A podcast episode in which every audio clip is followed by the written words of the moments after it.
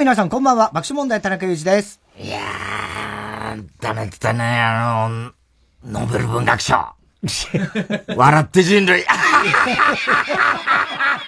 笑いすぎ。笑いすぎ。笑いすぎ。ダメだった、残念だね、えー、まあ、まあ、残念ですけども。もう、えー、光ストたちがね、全国の光ストいない光ストたちがね。光ストはいるけども、あの、祇園とかに集まってね。祇園の、あの、事務所の隣の朝帰の喫茶店な。祇園とかね。あそこに集まるの？光ストが？別したらしいんだけどね。えー、あーっていう感じだったね。ねえ。ああ、残念ながら、ノルウェーのなんか劇作家の人が撮っちゃったんだけども。ああ、ノーベル文学賞、ね。ノーベル文学賞。何も言えてないじゃん。ノーベル、ノーベル、ノーベル、ノーベル。ね。ねえ。残念だね。ああ、まあ残念ですけどね。うん。取れると思ってた。思ってた。今年こそはと思ってた。いやいや、そう、村上春樹さんはそういう感じだと思いますよ。え？前、何毎年ね？いや、僕今年はみたいな。幻の鳥からずっと、あ、今年こそはって思ってますからね。文明の子としてっていうことで言うと、今年こそって思ってますからね。誰も褒めてくんないからさ、もう自分で褒めるしかないんだよ、最近。本当に。いや、ラランド西田はね。西田が、だからこの間、あの今度ラランドがね、あの、YouTube 出ますあ、YouTube ね。ね。はい。西田がもうね、その YouTube の中でも無理やり褒めさせ無理やりあれ何だったんだよ、なんか。アドリブでなんかちょっとぶっ込みましたみたいな。最近面白い本読んだらしいじゃん、みたいな。始まったと思って。始まったじゃないよ。お前がやれよ ちょっと待って。なんで俺がやる？なんで俺がやるの、それを？友達だろ友達で、まあいい友達ではありますけども。そこで別にコントにそこ俺がぶっ込む勇気はないね。いやいや、コントじゃなくてもぶっ込めいいじゃん、えー、どこでも。どこでもぶっ込めいいじゃん。でもね、えー、だからね、そういう意味で言うと、俺もまだ売り込み、うん、売り込みってさ、もうさ、3月だよ、まだ。しつこいよって言われそうなんだけど、でも一応こう、ラジオとかで、うん、結構出てんですよ。うん、いろんな。はい。あの、で、本当にあの、自分から褒めてくれた人って、うん、まあ、又吉も怪しいよな。俺が言わしたとこあるけど、でもまあ、又吉なんかは割と本当に、ねうん、あの、本気度を感じた、彼の。はい。言葉にも、本気度感じない人も結構いるってことですか？いや、じゃなくて、こっちが売り込んで、うん、あの、取り上げざるを得ないみたいなのがあるんじゃない？例えば、田中みな実の、うん、あの、あったかタイム出たって言ったじゃないはいはい。あれなんか俺、田中みな実からオファーが来たのかと思ってたら、うん、まあ、要するにこっちの売り込み、だから、あいつ、な、お前のあいつ。お前のあいつ。小山の売り込み。小山の売り込み。小山、AD 小山の売り込み。小山がやってて、あったかタイム、あったかタイムね。で、やってて。ほんでさ、俺、でも、田中みな実は、当然読んでくれてんのかなと思うじゃない。はいはいはい。思うっていうのも、まあ、そんなものかもしれないけど、でも、一応さ、田中みな実にも言ったんだよ。ね、あのー、金スマンにさ、俺、うん、俺らの、タイタン特集に出た時に、田中みな実 V でさ、ね、あのー、本当には、あの、爆笑さんにはお世話になって、太田さんには救われましたみたいなこと言ってたからさ、そんな尊敬する人の本だったら、ま、出て真っ先に買って読むよね、みたいなこと言ったら、まだ私ね、前半30ページくらいしか読めてないんだ。だってこの間渡されたばっかりなんですよ、つからさ、お前が読んで、読んでくれたんじゃないのかみたいな。大喧嘩です。そういう感じでさ、もうさ、読でもこれ読みにくくて、もう重くてどの頃っていう。分かった分かった、もういいわ、じゃあ、って言ってたんだけど、だからそういうのは、どっちかとこっちが無理やり言わせてる感あるじゃん。でも、あの、ずいぶん前なんてもう、あのー、あれなんだけど、うん、深川。深川亮。うん。あれが TFM かな？どっか、うん、どっかの FM。どこかの全然分かってないんだけど、やってんだよ、番組。うん。そしたら深川は、本当に自分で買って読んでくれた。買って読んでくれたんだ。あでも、ものすごい、あの、褒めてあ、そう。嬉しかったなそう、それはよかったね。うん。だから、そう、もう深川先生に褒められるなんて、恐縮です、みたいな感じでさ。そんなこと言った。うん。やめてくださいよって言われるでしょ？うん。で、ニヤニヤしながらさ。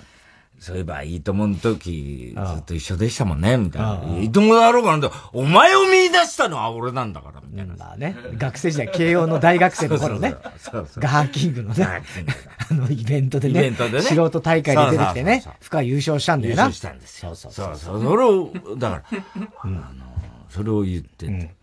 で、まあ、そんなんで褒めてくれて嬉しかったんだけど、で、この間はね、あのね、岡田吉和さんさかな。あの、恵むにかず、ね。うん。あのー、はい。脚本家？脚本家の、うん、岡田義和さんのこの NHK で、FM で、はい、あの番組やってんですよ。うんうん、もう大先生ですよ、言ってみりゃ、今、うん。今会いに行きますとかさ、ああいうので、はい、まあ、あの、割とヒットを飛ばし、うんうん、えー、ひよっことか。ああ、ひよっこ。だって、よく見てましたね。そしたら僕はもうずっともうかじりついて見てましたね。見てましたね。早く鶏になれよ、みたいな感じでひよこそのものの話なんだそういうことでやってて、で、あの、要するに朝ドラですよね。で、つい最近は日曜日の夜ぐらいはって。俺が、ずっとあの、ほら、ね、あの、バスツアーの、エロいバスツアー。エレキコミック。エレキコミックの、バスツアーで知り合った女の子3人が、その、なんていうんですか？あの、メルルがすごい良かったってね。メルルが女優さんとしてすごいって言ったやつね。あのー、マルサの女やった人誰だっけ？あの、宮本信子さん。宮本信子さんが。ひどいね、本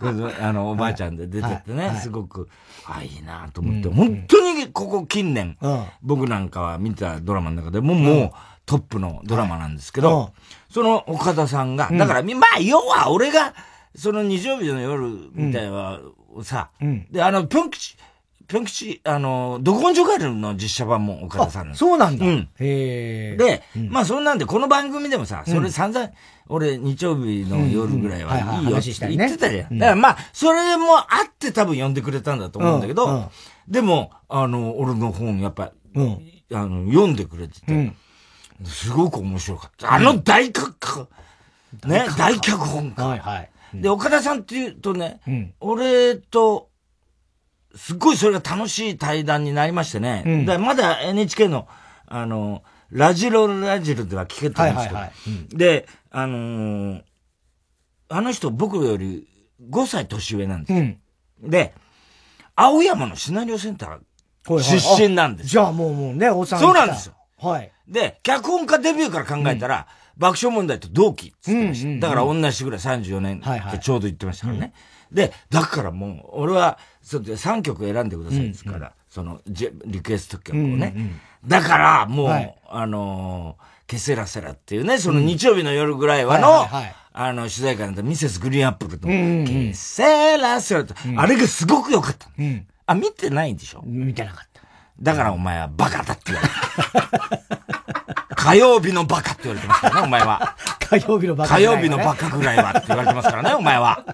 お前はそう言われてますからね。えーはい、で、あの、すごく、その日曜日の夜ぐらいはと、はい、すっごくフィットしてたんですよ。はいはい、で、それ、3曲選んはいはいはい、それと、うん、寂しいのはお前だけじゃない。ああ西田敏行主演市川新一かはい。ね、うん、あれと、うん、そして、あの、ちょっと前上、夜明けの前上、パルあパルね。モノマネじゃないでしょ、パルです。パルコ、モノマネのパルコさん。もともとパルコ改め、パル、パルじゃないですか。はい。あの、パルが歌った、荒木一郎作詞作曲。で、あの、ちょっと前上。の主題歌ね。桃井香り、健直子の主題歌。はい。で、三つ選曲したわけですよ。で、岡田さんの、と、だからもう、そうなるともうドラマ談義。はいはいはい。だからね、本当にやっぱりそれで、青山、あの、うん、あの、シナリオセンターに、うん、いつ頃、俺が学生時代ですから、で、岡田さんがデビューで俺たちと一緒ってことは、うん、まあ、その、ほんと数年前ぐらいに通ってたんじゃないかと思うんですけど、だからちょっとした差で、多分、ね、ほぼ同じ時期に通ってて、岡田さんにそれ言ったら、あ、そうだったんですかって言われて、そうなんですよ、つって。で、実はね、あの、あの、青山のシナリオセンターってところがあるんです。ここはもう本当に、なんですか、日本で唯一と言っていいぐらいの、うん、当時、今でもまあそんなにないと思うんだけど、うん、あの、シナリオを、脚本家を、よ、要請するというか、あの、実践的なとこなんですよ。で、ここに講師で、だから当時パンフレットで言うと市川新一さんであるとか、鎌田敏夫さんであるとか、まあ、東大一流の、あの、内館さんなんかもそうそうかもしれないけど、そういう人たちが、まあ、通った人もいるだろうし、その講師で、はいはい、そういうのあって、そこしかなかったんですよ。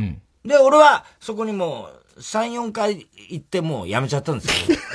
いや、言ってた。青山だっつってね。青山で。青い格好してそうなんですよ。僕は当時バイクを VT っていうね、ホンダの VT250Z というね、はい、白いボディに青い稲妻。はい。青い稲妻が俺を攻めるってやつ。ゲッチュね。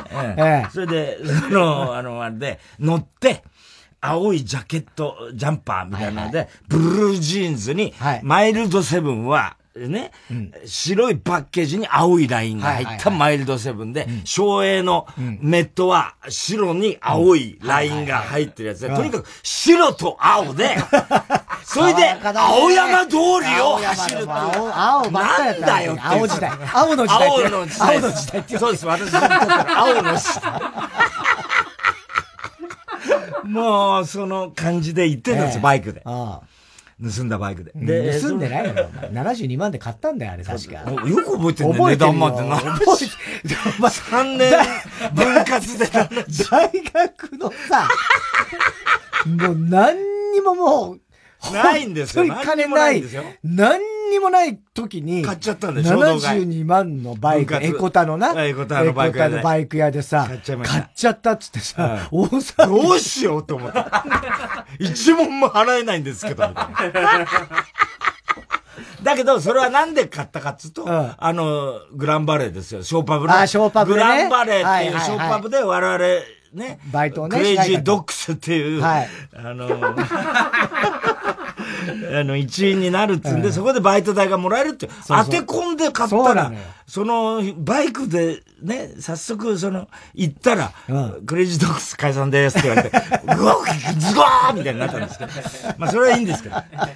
で、行って、俺は青山のそのシナリオセンターで行ったら、まあ当時で、まあ、まあ今もそう変わんないんですけど、とにかく、まあ、ああいうとこでシナリオを学ぼうっていう人、真面目な人が多いんですよ。初日行って俺もう散々また逃げ、ギャーギャーやったわけですよ。もう大学の時と同じです。ね、いやーなんつって一人一人自己紹介して、つまんねえぞとかなんか、同じですよ。バカでしょ？ほんとバカ。ね？それでも、まあ、ああいうところの通う人って真面目な、で、ほとんどだから年上が多かったんですよ。っていうのは、あの、カチャスクール的な側面もあったんでね。で、主婦の人とか、そういう人もいて、みんなそんなびっくりしちゃって、俺のそんなやついないからさ。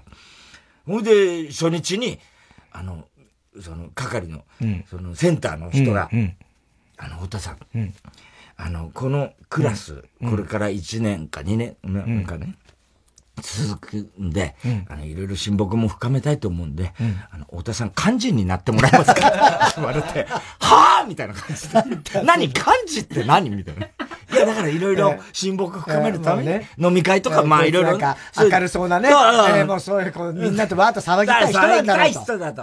だから、あの、幹事がちょうどいいと思うんだそうそう、一番前。なんで俺幹事なんだよとかなんか言いながら、でも、とりあえず面白そうだよ。いや、いいよ、じゃあ幹事。あのー、なんか結局何もやらなかったんですけど。一人なんか友達になった人いたよね。もう暗いやつでさ、なります住んでて。で、あのたまたま席が隣だってさ、まあ俺よりだから、やっぱ当時、そうだね、どっか、大学卒業した後、工場かなんかで、あの、バイトしてんですよ、なんつったから、かなり年上で、その人と、友達、大山だ。大山に住んでて、大山。東武東上線のね。はいはいはい。で、うん、となんか、好きなドラマ何なのとか言ったらさ、あの、傷だらけの天使が好きなんだよね、なんて、あ、俺も大好きみたいなことで盛り上がって、市川市やっぱ天才だよね、みたいな。で、って言ってさ、そいつの家に泊まったりなんかしてたんだよ。一人でもつまんない、つまんなすぎちゃって、そいつが。帰ってくるもんもひどいんだよ、もう、とにかく。で、ね、っていうのは、何が話したかっていうと、その岡田さんもそこへ行って、とにかく同じ授業を受けてるから、で、そこの授業ってどういうことかっていうと、うん、あのー、要するに基本的に脚本を書くしかないっていう教えなんですよ。はい、で、その中身なんて教えられないじゃないですか。うんうん、脚本のその、ストーリーとかね。ストーリーとかは、ね、とにかくだからまず脚本っていうのは、まずストーリーっていうのを作りますと。うん、これ3行で収まるぐらいがちょうどいいですと。うんうんうん、ね、うん、で、その3行で説明できるぐらいのシンプルなものを、まずかえ考えてくださいで、それに対して今度それを肉付けしていくんですと。うんうん、と、シーン、だからもう本当の基本の基本ですよね。はいはい、あの、一つカットとシーン、一つの場面っていうのはシーンです、うんで、シーン1、シーン2と数えますみたいなとこから始まって、で、原稿用紙は当時、あの、200字詰めなんですよね。あの、映画の原稿と、ペラ1枚っつって、200字なんですよ。で、その、行の開業の仕方とかさ、そういう基本的な、はいはいはい、で、構成っていうのはこうやるんです。気象転結なんですけど、基本的には。でも、気、少々少々少って膨らましていきます。うんうんうん、で、点結と、うん。こうなります。まあ、基本ですよ、これは。はいはいはい。で、えー、それをやるにはどうするかと、うん、まず最初に考えたストーリーを、うん、そういうふうに何が起きて、うん、どうそれが展開して、最後、あの、クライマックスですね、点っていうのは。で、こうなって結論がありますと。いうことで、この章の部分っていうのをどうするかが勝負です、みたいなことが、そうなるわけです。はい、で、それをするには映画を、うん、一番重要なのは、これはもう俺もいろんな当時シナリオの本読んでたから、うん、で、当然市川新一さんもです。紀藤林平さんっていうね、あの、シナリオ作奏法ってあったんで、で、それも読んで、橋本忍さんも読んで、全員口を揃えて言っていたのは、映画にとって一番重要なのは脚本です。うんだから、これもう絶対です。うん、チャップリンも言ってましたね。うん、で、そういうので、だから脚本、だから行き出したんです、僕は。映画を作りたいということでね。いまだに一本も作れてない。どういうこと？っていう感じですけど。そ れで、ね、その時に、その箱書きっていうのがあるんですよ。これはだからシーンを決めていくんですよ。シーンに何でもいい、あの、箇条書きにの形でもいいし、できればその箱書きって、箱ってね、本当に箱ですよ。あの、小箱の箱。この四角いメモみたいのに、例えばじゃあね、あのなんだろうな、例えば映画でいうところの、うん、何がみんながわ、わかる映画ってありますかねみんながわかる映画、えー、代表的な映画だとね。えー、例えば、まあ、じゃあ、用心棒、用心棒ってわかんないかね。じゃあ、まあ、そうですね。スターウォーズか。スターウォーズ。スターウォーズ。ど、どれ？一、あの、一作目ね。一作目で言うと、はい、あの、言ってみれば、まあ、まあ、キーは、要するに、あの、砂漠のところでルーク・スカイウォーカーが、うん、なんか、あの、何ですか？誰か殺されるんでしたっけ？あれあの、おじさんおばさん、ね。ねそうそう。そこが木でしょ？そうですね。で、太陽が二つあって、太陽が二つあって、黄昏れるシーンがありますよ。シーンがある。はい。木ですね。で、あそこで、要するに、あの青年に、あの、こう、何かをしなければ、みたいなことが芽生えるってとこから始まるわけですよね。そう、そっからまあ、その彼が旅に出て、いろんなところに行って、はいそこのハンソロと出会ったりって、はあれ全部ショーなんですよ。ショーですね。ショー、ショー、ショー。はいはいはい。ショー、ショー、ショー、ショー、ショー。で、それを映画にするには、まず、うん、えー、冒頭、砂漠。うん。あの、おじさんたちと暮らしている青年、そこで、おじさんたちが殺されるっていうメモの一枚を書くわけです。うんうん、で、この後どう展開するかは、うん旅に出るって、例えばするでしょ。うんうん、ハンソロと出会うって、これ一枚一枚全部書くんです。よ。はいはい。うん、で、これを全部起きることを、うん、まあ、メモで、何枚も書く。これ箱書きって言うんですよ。で、この、要するに、それを全部並べて、机の上にね、はい、全部並べてじーっと見て映画全体を見ることになりますよね。で、ケツまで書くわけですよ。で、その時に、どうすれば観客、観客が楽しいかなっていうんで、このショーの部分、中の、要するに気象転結の点と結も間もあってもいいんですよ。だけど、それを、あ、こう入れ替えてみたらど先にハンソルに、ね、会うっていうところに、その、殺された、世話になったおじさんの場合、殺されたってところから、いきなりハンソル中ばっかが、あの、旅してる、海賊、宇宙海賊。これをなんと意味はわからず別のシーンとして入れて、その後、ルークが旅立つって入れてみたらどうだろう。うん、まあいろいろこう、ね、実際ジョージ、ジョージは、ジョージルーカスね。山本ジョージじゃないです。山本ジョージじゃない。あら、道のく一人旅になっちゃいました。そう、ルークは、道のくを行くことになるわけです。道のく行きますからね。お前が最後の女お前が最後の女。レイヤ姫に言っちゃって、何言ってんの？あんたはみたいに言われちゃいますから。ふんどし一丁で言っちゃうからね。ふんどし一丁で言っちゃいます。そうそうね。親父は、あの、サブ、北島の親父になっちゃって、ス・ベイダーじゃないじゃないかみたいな、なっちゃいますからね。で、それは違うんですよ。だけど、それをこう入れ替えたりなんかして、全体見て、あ、これなら面白い。うん、そっから原稿を初めて書き始めなさい、みたいなことなんですよ。はいうん、で、だけど、ここが重要なんだけど、うん、それ通りに行くシナリオは、大抵つまんないですよ。つまりそれを書いてるうちに、どんどんあらぬ方向に行くことが大事なんです。そっちが面白くなる。っていうことなんですよ。はい、その辺はもう書いてみなきゃわからないってことで、シナリオセンターではペラ1枚で最初、テーマ決めて出会いだったんですよ。忘れもしない。俺は覚えてるよ。なんとなく。ウルトラマンが来る屋上。屋上のウルトラマンだ。そうです、そうです。これは出会いっていうテーマでペラ2枚で書いてきた最初の授業です。で、各週にだから一週テーマを出されて、うん、次の週はそれを書いてきたものを、うん、今度自分で朗読して、一人一人ですよ、はいはいはい、朗読して発表して、ほいで、あの、みんなからどうだ、うん、面白いとか、はいはい、あれはちょっともうちょっとこうした方がいいんじゃないか、うん、まあ、ディスカッションするっていう、はいはい、で、そこで新たなテーマを、うんうん、次は今度はじゃあ、ペラ3枚で来週までに、うんうん、えー、なんとわ、別れだったら別れ、うんうんでやるっていう、それをただ繰り返すだけはいはい。だから僕は3回目行ったぐらいで、うん、もうここで教わることはない。要は、あとは中身だなと思ったわけですよ。その、まあね。脚本の書き方自体はもう知ってることだったから、俺、本で読んで。だから、あ、もうここで教わることはない。っていうのは、要するにシナリオセンターっていうのは、書き癖をつけるところなんですよ。だからプロが育つんです、あそこは。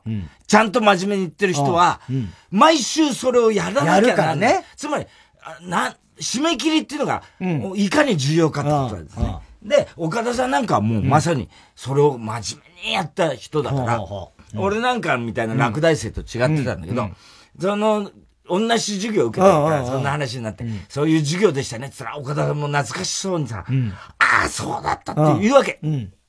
僕はあれが苦手でね。要は、その、みんなの前で読んで、でもあれで散々言われたと、非難を。誰がダメだったんですよ、うん、俺は唯一それが、もう、あの、大得意だったんだ。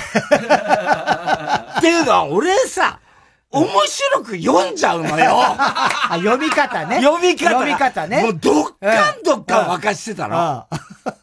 あ、だからそういう、だけど、やっぱり出役でやってる人間と、ちゃんとした脚本家になる人の、その、なんつうの？まあ違いはあるよね。そう、違いあるよね。そうだろうね。で、岡田さんのこと非難してた奴らなんで、誰も対戦してないと思うけど、俺の受けてた奴らも誰も対戦してない。結局ね。みんな俺も全然映画作れてないで、岡田さんやっぱすごいんだよ。だからそういう意味で言うとね、俺はウルトラマンが来る屋上ってのペラ2枚で書いたんですよ。で、最初はその、うん、女の子、若い女子高生が、学校の屋上かなんかで、こう、あの、飛び降りようとしてるっていうシーンから始まるわけですよ。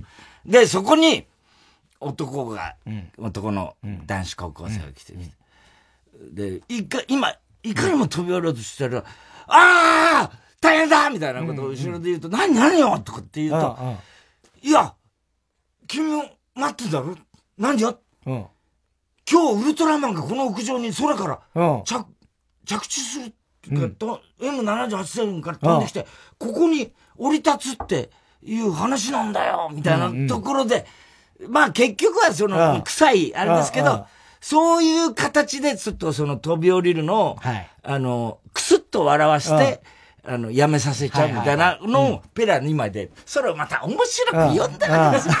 もう大爆笑でさ、太田さんすごいですねみたいな、くだらねえ奴らがさ、みんな、つまんねえ奴らが言ってた。なんて別に普通だわ、みたいな思ってて、岡田さんはそれが苦手だったらしいんだけど、そんな思い出話やって、で、そっからさ、もうドラマ、向田さんの話になり、そしたら俺さ、ね、岡田さんって、実はって言われて、ぶきょっとしちゃって、俺も。あの、太田さん多分実は、あの、2回目なんですよねって言われて、えー、みたいな。あの、文学、あの、爆笑問題の、あの、すすめってすめね。あったじゃん。はいはいはい。あれに実はって、ああそうですよねなんていうさ、もう全然覚えてない。全然覚えてない。あれね。そうしたら、うん、わ、面白いなと思ったのは、うん、その日日本撮りで、うん、先の一本が、久世さんだったらしい。ああ。久世照彦。久世さん。久世さんの時はっきり覚えてる。覚えてる、覚えてる。いや、それもどうだ久世照彦さんね。そうはい、久世さんが白いスーツだったって、岡田さんも、憧れの久世さんだったから。そうだろうな、その年代で。すごいビビったんだって。そっか。うん。で、あの時の会話は俺は本当に久世さんと俺も初対面だったけど、うん、まあとにかく向田さんの話しかしなかったわけだよね、久世さんとは。で、久世さんっていう人はね、久世さん照彦ってやって、うん、久世さん照彦じゃねえ、えそのミドルネームじゃねえかえ久世さん照彦。みたいな感じ。そうじゃなくて、さんが照るっていうね、えそういうことじゃねい。いよ、もう。久世照彦さん、ね。さんとは、向田さんと TBS でタッグを組んで、カノックスって制作会社の、まあ監督ですよね、言ってみれば演出家。名演出家です、はい、小説も書いて、乱歩の、うん、あの、ものすごい推理小説、す素晴らしいです、うん、これも。で、とにかく天才。うん、時間ですよ、寺内勘太郎一家。うん、まあ、あとは、向田邦子シリーズ TBS やった全部演出してるのは久世さんなんですけど、それがとにかく、まあ、無一族なんかね、向田さんと違うのもやって、とにかくもう、いけいけ、この、めちゃくちゃそのバラエティとドラマの、ね、笑わせて、ね、茶の間をこう、感動させてみたいな。天才ですよ。憧れの人。で、向田さんのと一番近かった人ですね。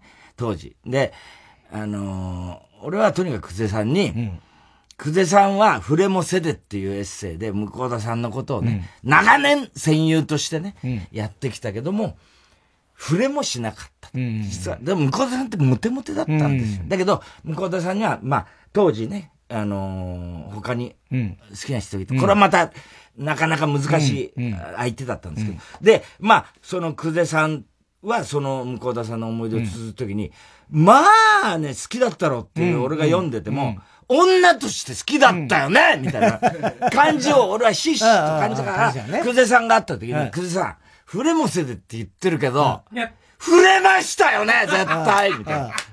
バカ野郎、ま俺は、なんか、俺は、お前、恋愛とかじゃねえよ、お前。とか言って、うっそだ。絶対好きだったろみたいなさ、まあさ、そんなことをさ、永遠盛り上がって、だけど、久世さんがそう言われてる久世さんが、まあ、ちょっと嬉しそうだったんだよね。本当は、向田さんに恋してたでしょ？うん。久世さん、うん、正直に言ってくださいよ！もう向田さんもいないわけだし！みたいなこと。うん、バカ野郎んなことあるかつって久世さんが言ってて、俺が久世さんに会ったらそのたった一回だけなんだけど、うん、そしたらその後ですよ。芸術選書っていうのを我々受賞したんですけども、はいはい、それの選考委員が実は久世さんだったんですよね。久、世、さんはもう我々受賞した時にはもうお亡くなりになってましたよね。うん。はい、だけど、その久世さんの言ってみれば最後の仕事だと思うんですけど、うん、要するに選考委員何人かいる中で、うん、僕らね、授賞式行ったら、はいあの、芸術選書ってめったにもらえるもんじゃないんだけど、うん。うん、なんで俺らって思ったら、うん。うんその選考委員の中の久世さんが、うんうん爆笑問題でいいじゃないかっつっても、とにかく選考の時に、あいつ、あの太田ってやつはね、向田邦子を尊敬してるんだよ。それだけで理由は十分だ。むちゃくちゃなんだよ。だからもうみんな他の選考委員の人たちが、太田くんね、久世さんがもうむちゃくちゃでさ、なんで君が選ばれたかっつうとね、もう、久世さんの一押しだったんだ。もう絶対他譲らなかったんだよって言われたぐらい。だから、そんなんだよ、僕らもらったんですけど、久世さんは、その時はもうお亡くなりになってたんですけど、うん、そんな思い出があるなと思いながらも、うん、その久世さんと、どんな、あのね、で、そして俺のその寂しいのはお前だけじゃないも、の話も、岡田さんも実は本当に大好き。やっぱりさ、だから、5歳違うとはいえさ、やっぱりその同じドラマを見てきた中で、すっごい盛り上がってさ、はい、もっともっと時間で話したかったんだけど、うん、その寂しいのはお前だけじゃないのやつは、市川新一さん,、うん、市川新一さんは実際に、俺ね、あれ嘘だと思ってたんだよ、シナリオセンターに。市場講師で市川新一が来るわけねえじゃんと思ってたら、いや、僕の時来ましたよ。じゃあ、ちゃんと買えば 来たたんだな。ちゃんと買えばいつか会えたかもしれない。それで、そのね、市川さんにまあ話を聞いて、あの、寂しいのはお前だけじゃないわ。実はね、視聴率はすごく低くて、本当に悩んでたらしいんだよね、石川さんは、その当時、だけど、めちゃくちゃ面白かったんですよ、あのドラマ。梅沢富美男さんが、まあ言ってみれば世間にバーッと出た、矢切の私を踊ってあの、うん、大衆芸能の梅沢一座で、うん、森あの、その梅沢富美男さんと木の皆さんの、うん、あの、言ってみればなんていうのかな、あの、大衆演劇の、あれが借金して、うんうん、その取り立て屋が西田敏行さん、うんうん、で、西田さんはその前に池中玄太でも大ヒットさせてんだから、それに比べてちょっとこう、うん、市川新一脚本、うん、傷だらけの天使にも通じる社会派なんで、しかもちょっと、あの、サラリ金、当時問題になってた、氷菓子、サラリ金の取り立て屋なんですよね、西田さんが。で、なんとかしてその、梅沢一座から金を踏んだくろっていう、まあ割と闇金とかね、今に通じる、ああいう、牛島くんでしたっけ、あんなのの、言ってみれば走りみたいなことです。すっごい面白かったんだよ。小室仁志。作詞作曲ね。寂しいのはお前だけ。小室ファミリーの、もう、その前の小室ですか？前小室。小室。前小室。小室ある古城のことで。いやいや。住んで、やってて。あれ、めちゃくちゃ面白かった。盛り上がったら。市川新一さんは、あの頃数字が取れなくて、悩んでたんだけど、山田太一さんとか、とにかく、あの、倉本さんも、だかな、すごい励まされた。あれはいいから。で、救われたっていう話を岡田さんにしてたんだって。へえと思ってさ、だから最後のシーンで山田太一さんの、ドラマがなんかテレビの中で映ってるシーンがあったりして、う。ん、だから本当にそういうちょっと裏話とかさ、うん、聞けちゃってさ、岡田さんに。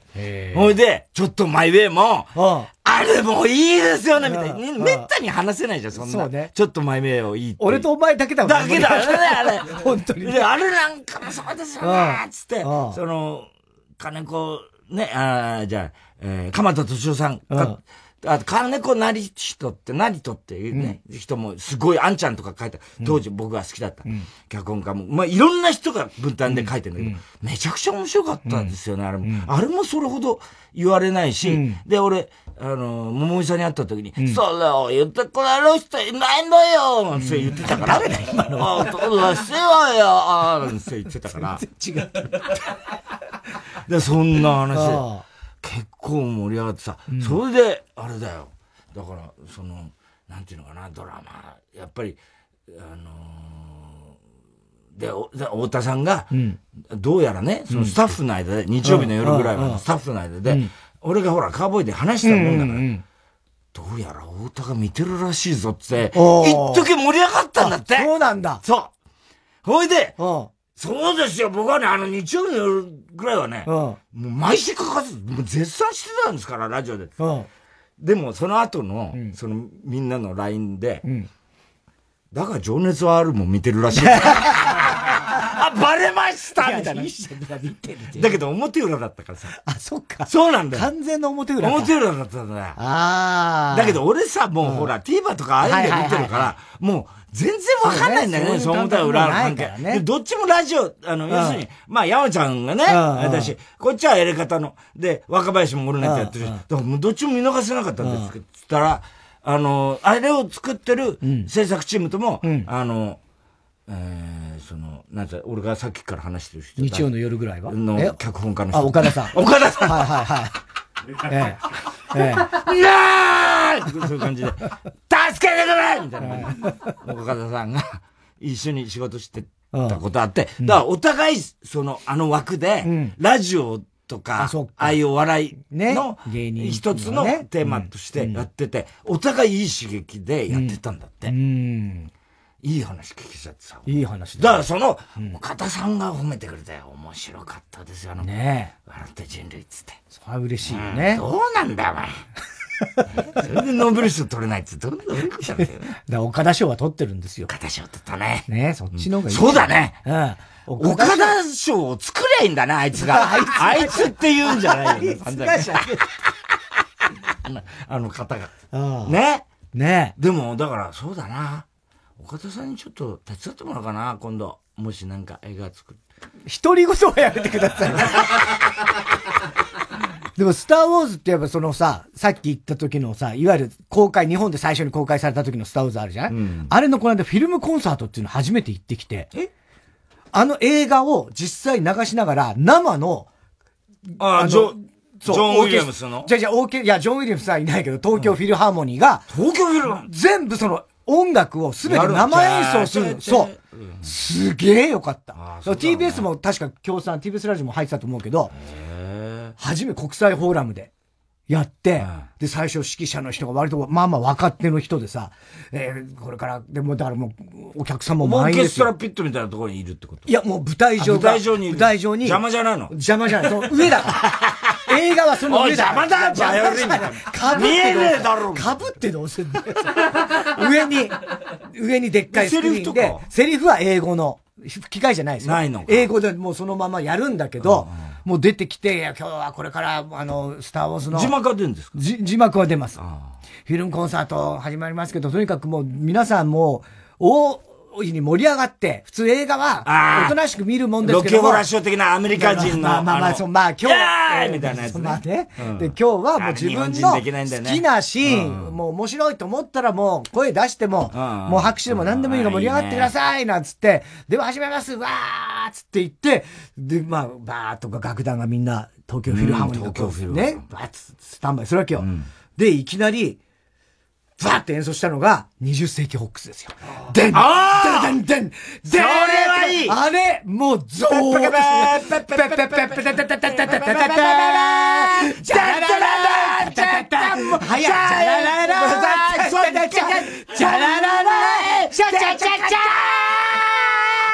ジョン・カビラです。ジョン・カビラじゃん。よくわかんないけど。で、じゃーんつってスター・ウォーズがブーンってうわーですよ。盛り上がる。もう最高に盛り上がる。盛り上がるね。最高に盛り上がる。あ、すごいね。そう。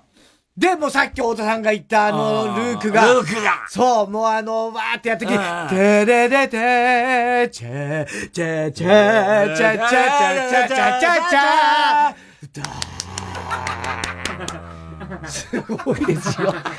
もう最初にハンソロが登場した瞬間。ハンソロチューバッカと。もうチューバッカと。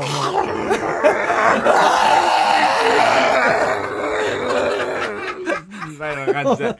あの、うちの川内みたいな感じで。うちの社長の運転手の川内みたいな感じで。う ー中ばっかっぽいけど。あいつちょっと半年ぐらい前にさ、みんなでさ、食事した時あったじゃん。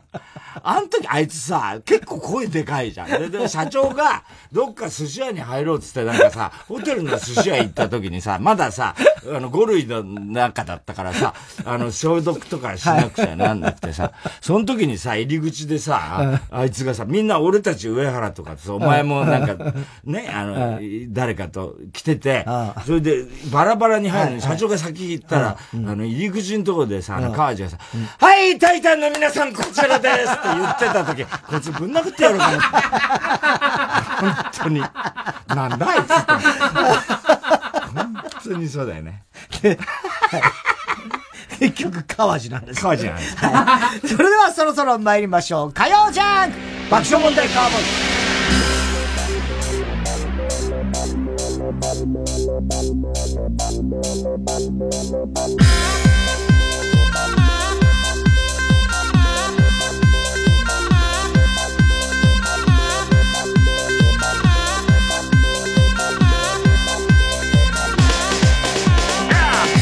めましてこんばんは爆笑問題田中裕二です。太田です。いやそのスターウォーズのさ最後表彰式のでー。てーてそうそうそう。シュバッカが。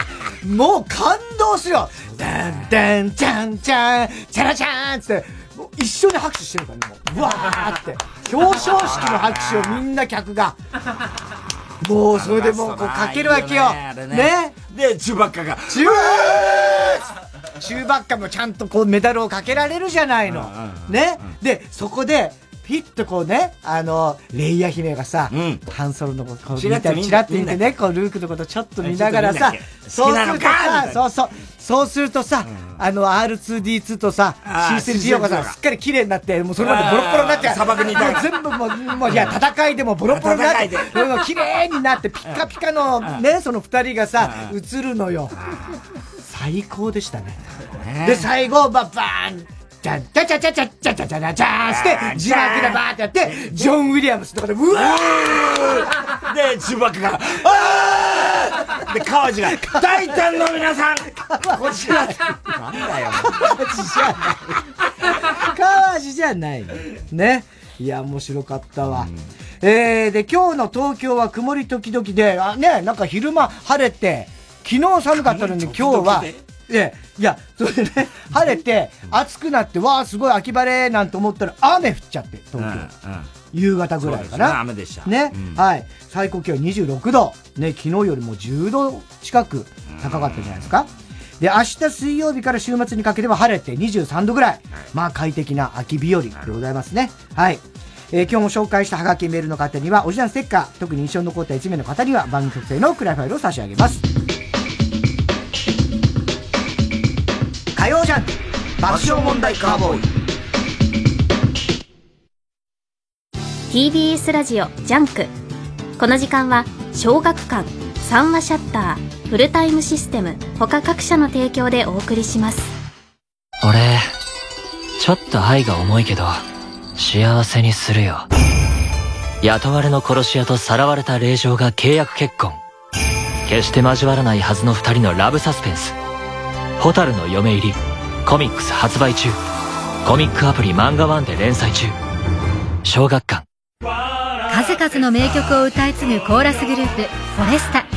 年末恒例のコンサート今年はリクエストスペシャルで開催。事前のリクエストや公演当日の投票企画などフォレスタファンと共に作る1日限りのステージです。TBS ラジオ公演フォレスタコンサートリクエストスペシャル in 文京は12月13日水曜日文京シビックホール大ホールで開催。チケットは好評販売中。お問い合わせはサンライズプロモーション東京0570-003337 0570-003337まで。ラジオ。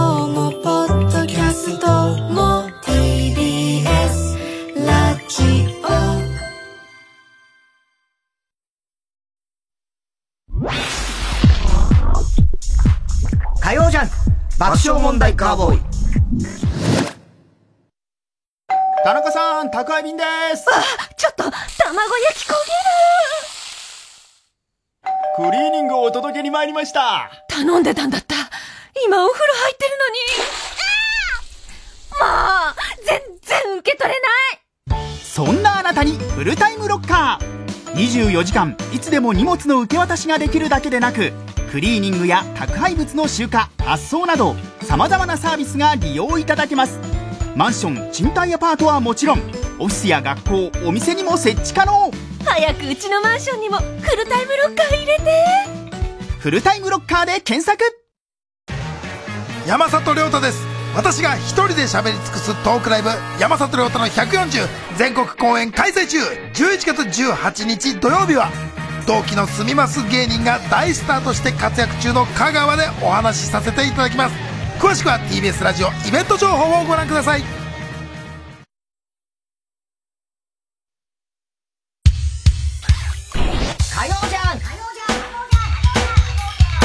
爆笑問題カーボーイ。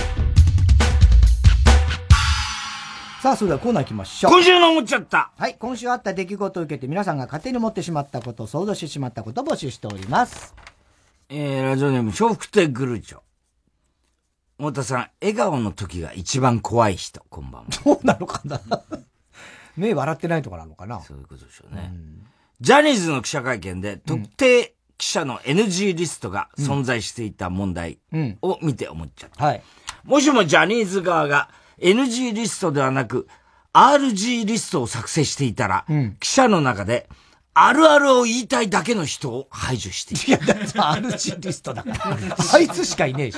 いろんな写真が。他にもいたじゃないですか、RG。そんなあるあるを言いたい人が。あいつしかいねえよ、あるある言いたい。映さすと長くなるよ。歌一曲分長くなるみたいな。いう感じだよね。えー、ラジオネーム、バラザードアップショー。太田さん、コンビニで買い物をする感覚で家を買った人。そんなわけないでしょ。まあ、そんな感じでしたよね。いないよ、確かにね。10月4日、北島三郎さんが87歳の誕生日。ああ、おめでたいですね。を迎えたというニュースを見て思っちゃった。うん。落合博光って、北島三郎さんの予作を歌うとき、うん、予作は気を切る。三冠王。三冠王って歌うと思う。絶対歌わない。全然。絶対言わない。全然音が合ってない、せめて母音を合わせてほしい。えー、ラジオネーム、広田つの改め、今井メロトリビュートアルバム発売決定だ。ファンタジーとかやってる。ね。うん太田さん、サムラゴーチの、古いよ、お前ネタ。サムラゴーチの耳が聞こえていることに一番最初に気づいた人。そんなことはない。そんなことはない。爆笑問題の YouTube のコントに、トム・ブラウンが出演していてもちゃ、はいはい、今出てますからね。うん、もし、トム・ブラウンのネタ作りに、構成作家として山田洋次監督が参加したら、うん、浜ちゃんと美智子さんを合体させるというネタが出来上がると思う。確かに。確かに。すりバカにしてね。合体ってのありますよ。合体。合体ってね。山田洋次さんもすごいよね。あれ90いくつでしょ、うん、すごいよね。ラジオネーム、萌えママ。うん、世界不思議発見が、来年3月で番組終了。38年。で幕を下ろす。というニュースを見て思っちゃった。うん、初回からレギュラーの黒柳徹子さんに心境を聞いたら、こう答えると思います。あと1年やってサンキューで終わったらよかったんじゃないかしら。言われてたのそんなことなんでそんなこと言う実際のコメントは、はい、37年半も放送続いてきたのに、え、終わっちゃうの？という言葉が飛び出しました。世界不思議発見が大好きでした。ジェネリックジェネリックは言わねえよ。そこでジェネリックは言わねえだろ。清水みっちゃん必ずこれをつけたすみちゃんね。あの、この間 CBC の収録、また名古屋行ってきたんだよ。石井くんとさ、話してて、あれ、石井くん先何不思議発見出てんの？まだ発表前だったから。そしたら石井くんが、うん。ちょっと苦い顔してたんだよ。え、どうしたの？つって。やったね、今ね。終わります。終わらせるよねつって散々からかってやった。お前が終わらせたようなもんだ、バカ野郎つって。ねえ。石井くんなって、だからそんなまだ経ってないもんね。うん。うん。ラジオネーム、広田つの改め、方言指導、藤原紀香。関西弁ですかね。大手さん、勃起すると、玉袋の裏側のシワが鬼の顔のような模様になる。セックスの鬼。こんばんは。どういうことすっごい怖いね。怖いよ、ね。萌えが見たら、はぁ鬼がここに鬼がここにじゃねえ。金の価格が史上初めて 1g1 万円以上という、高値に上昇しているというニュースで思っちゃった。はい。最近の C3PO って、いつかルークたちに溶かされて売られるんじゃないか。ヒヤヒヤしてると思う。リンクしてますね、なんか。そうだね。ねスターも C3PO いっぱい出てくる、ね、あれ金、金だもんな、確かに。あれ金。いやし、別に。わかんないよ。だってまあ。わかんないね。どっかの宇宙の話だからね。どっかの宇宙の話だからね。ええ、ああいう物質が。そうね。でも高そうだよね、あれ実際作ったそうだね。うん、あの、銀のやつもいるよね。いるいる。うん、え薬がないともう立たない ネーム。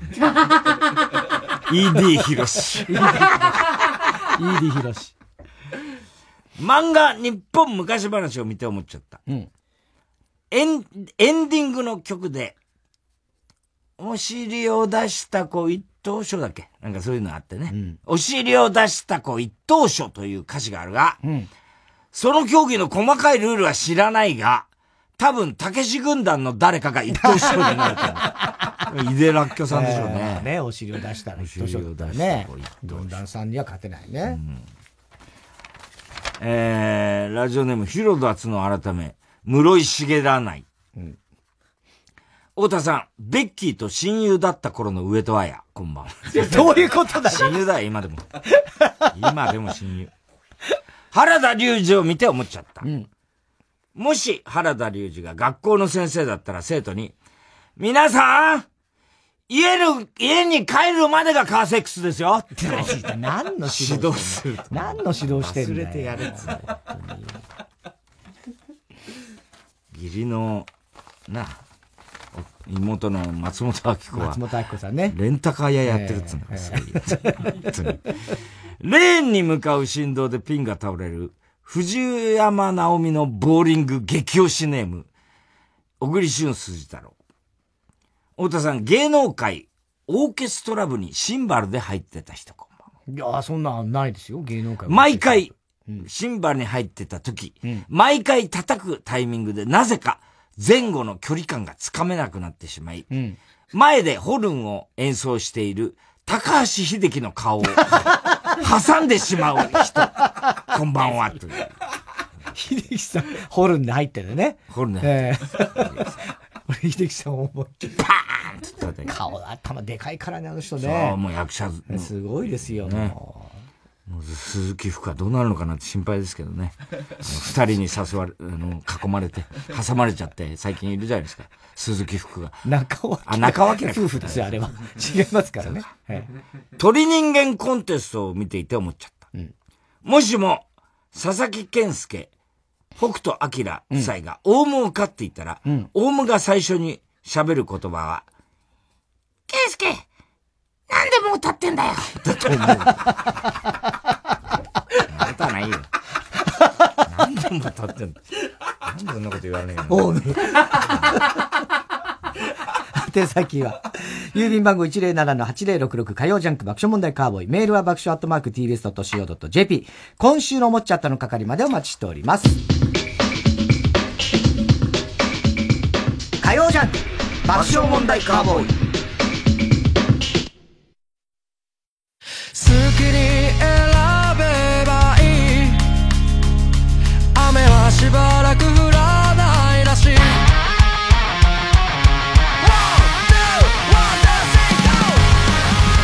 ここでワニマの夏明けをお聴きください。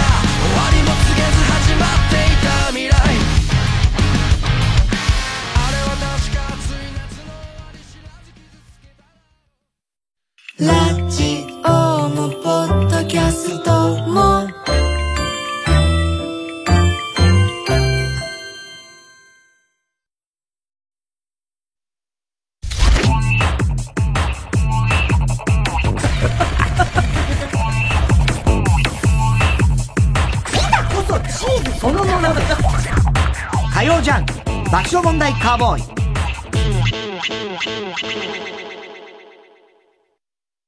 例えば、大風にも負けないシャッターを作る。そのために率直な意見を交わし合う風通しの良さがあります。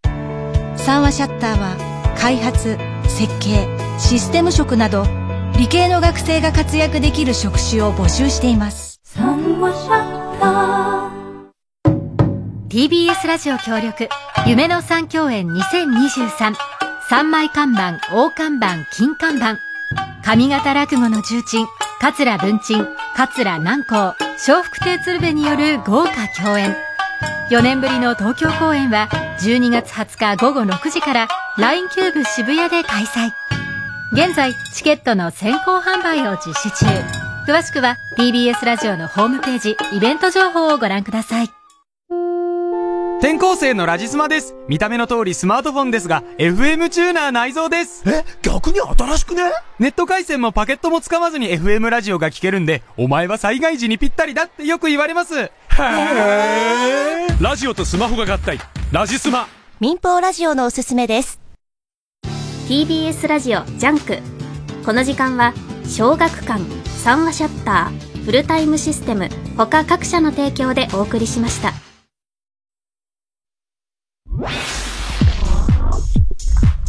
火曜ジャンク爆笑問題カーボーイ。声優洲崎綾さん。ミンティアプラスボイスを食べたいい声で未来から来た魔法少女風に宣伝をお願いします。はい。みんな信じてミンティアプラスボイスをのど飴チップ配合。いい声をサポートしてくれるの。アイムエンタープライズ声優公認のどタブレット。ミンティアプラスボイス。19歳で燃え尽きた命壮大な歴史スペクタクルを豪華キャストでお届けする TBS ラジオ公演舞台「ジャンヌ・ダルク」出演清原果耶小関裕太榎木隆明。ジャンヌ・ダルクを演じます清原果耶です。シャルル7世を演じます小関裕太です。総勢100名のキャストとともに新たなジャンヌ・ダルクをお届けします。劇場でお待ちしております。11月28日から12月17日まで東京建物ブリリアホールで開催。チケット好評販売中。詳しくは TBS チケットジャンヌで検索。今月は受信環境クリーン月間です。違法に改造した無線機やハイパワーの市民ラジオはテレビ、ラジオに受信障害を起こし多くの人たちに迷惑を与えています。このような無線機の使用は今すぐやめましょう。関東受信環境クリーン協議会からのお知らせでした。TBS ラジオ公演博士太郎コンサートツアー2023ザ・ショータイム。12月30日31日日本武道館で開催。詳しくは TBS ラジオのホームページイベント情報まで。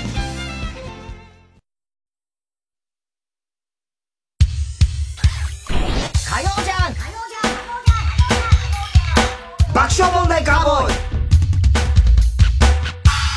さあ、続いては、哲学的はい、太田さんが流行らせようとしているギャグ、哲学的、このギャグをもっと使う機会を増やすために、試してくれよ皆さんからも自分の哲学を募集しております。えー、ラジオネーム、セミタケシ。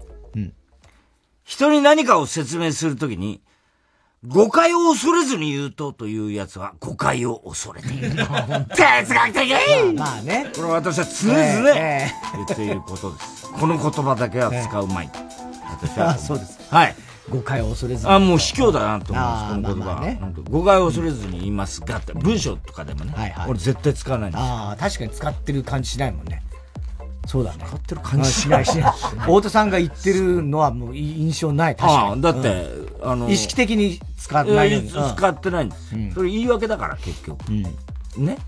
あの、それ、あの、今からあなたが批判してる、うんうん、しようとしてることは誤解ですからねっていう、あの、言い訳なんですよ、あれって。だからそれは、いや、誤解されようがなんだろうが、いや、俺は誤解じゃないです。俺もあなたの言う通り、でも俺はこう思いますみたいな、みたいなね、感じです。はい。なるほどね。どうにもならんよ。使い終わった電池は持てばわかるぐらいに軽くなってほしい。あー哲学的わかるね。見分けは難しいもんね、電池ってね。一応うちあるのよ。ああるんだね、電池はめるとね、あの、てててててってあの、つくのが。で、あとだから2あるとか、満杯になるとか。一応あるんですよ。それをたまにやるんだけど。でもあれでさ。あれで消費するんじゃねえのか。いや、消費はしないと思うけど、なんていうの？満杯だったら当然まだ使えるって、なんだけど、2、3コマでどうなん不安だよね。は、もうでもこれはもうねえに等しいかな。使ったところで時期に寿命来そうだなって思うと、ちょっとどう判断していいか困る。どうするんですか？それあのー、すげえ使うものだったらもう変えちゃう新しいの。ああ。うんうん。あまあ、な、そう、だもうめったに使わないようなものとか、まあ。鳩時計ぐらいだったら。鳩時計？鳩時計はないけども。うん、ええなんで例えが鳩時計なの？えー、ラジオネーム、ハッピーや。大変申し訳ございませんでしたを、ものすごい速さでタイピングできる自分が、少し情けなく、少し誇らしい。哲学的ちょっと慣れちゃってんだよね。ね。大変申し訳ございませんでした。大変って言ったらダッて出たんですね。出るんだろうな。ね、確かにね。うん、えー、ラジオネーム、アザラシ2。うん。未だにあんなに作るのに手間がかかるコロッケが安く買える意味がわからない。哲学的確かにそうだよね。コロッケ、ね、コロッケ今いくつぐらいですか ?7? な、いくらぐらいですか？今、コロッケで。いや、でも、ものによるな。160円ぐらいになっちゃうんですか？もっとですか？いや、わかんない、我々の頃は70円ぐらいでしたよね。そんな、もう肉屋さんのコロッケで何十円の世界ですよ。70円でしたでも今でも70円は知らない。お前んちのそばはそうかもしれないけど。でも、多分でも100円とか120、30円とかで買えそうだけどね。安いんだよね。安いっちゃ安いよね。あんな手間かけてんのにね。うん。確かにそうだよね。で、あんな美味しくてね。美味しくて。ね。ねすごいよね。メンチカツもうまい、メンチカツも。メンチカツもうまいね。うん、またあの、あれに寄せたなんかモノマネの人いたよね。いやいや、コロッケさん。ああ、そうだ。ああじゃないよ。あれに寄せた。四天王だよ。四天王だよ。安いよ安いって。安くないぞ、あの人のギャラ多分。ラジオネーム、シャッチメント一世。うん、ジャッジメント一世。うん、なんだろ、ジャッジメント一世って。あなたより辛い思いしている人、思いをしている人がいると。私の辛い思いは全く関係がない。哲学的どういうことですか？だから、ええ、自分が辛い思いをこう、うんうん、相談してる時に、はいはい。いやいや、世の中にはさ、あね、あなたよりもっと辛い思いしてる人がいるのよって言われても、俺の辛い思いとは関係ないよね。そう、まあまあそうだよね。うん、確かにな。うん。うん比べられる、比べられるもんで、あとは分かるの、みたいな、もっととかっていうことだよね。しかも関係ないし、いるんだかいないんだかもよく分かんないし、その、具体性にかけるしね。どうせいいんだろうなっていう。いるわ、そりゃそうだろうけどそうでしょ、そりゃね。思うけどね。あららの呪文をカバーした普段塾全力応援ネーム、大体和音。よく面接の不合格通知で、ご縁がなかったという,、うんうんうん、ご縁がないことを決めた奴らが、ご縁がなかったというのはおかしい。うん、そうだね。哲学的、えー、そうだよね。ご縁じゃないだろう。えーまあね、お前ら落としたろ、明確にそうそう、落としたんだからね。うん。また、それと、まあ、まあ、はっきり言いづらいってことで、日本人的ですよね。日本人的ですよね。うん。ご縁がなかったということでっていうね。ちょっと柔らかく。そうそう。ショックを。そうだね。和らげようそうだね。落ちました。お前はダメだ。ダメだ。うちにふさわしくない。と判定しました。お前はもう就活やめろ。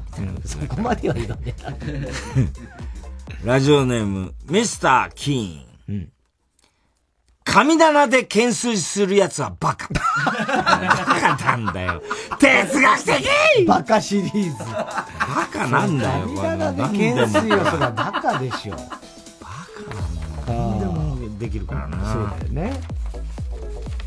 えー、ラジオネーム、富岡製紙ぶっかけ工場。うん、エスカレーターの手すりに雑巾を置いて、手すりが自動で動くのに任せて掃除している人の無然とした表情は、騎乗位で無表情のまま微動だにしないデューク統合に似ている。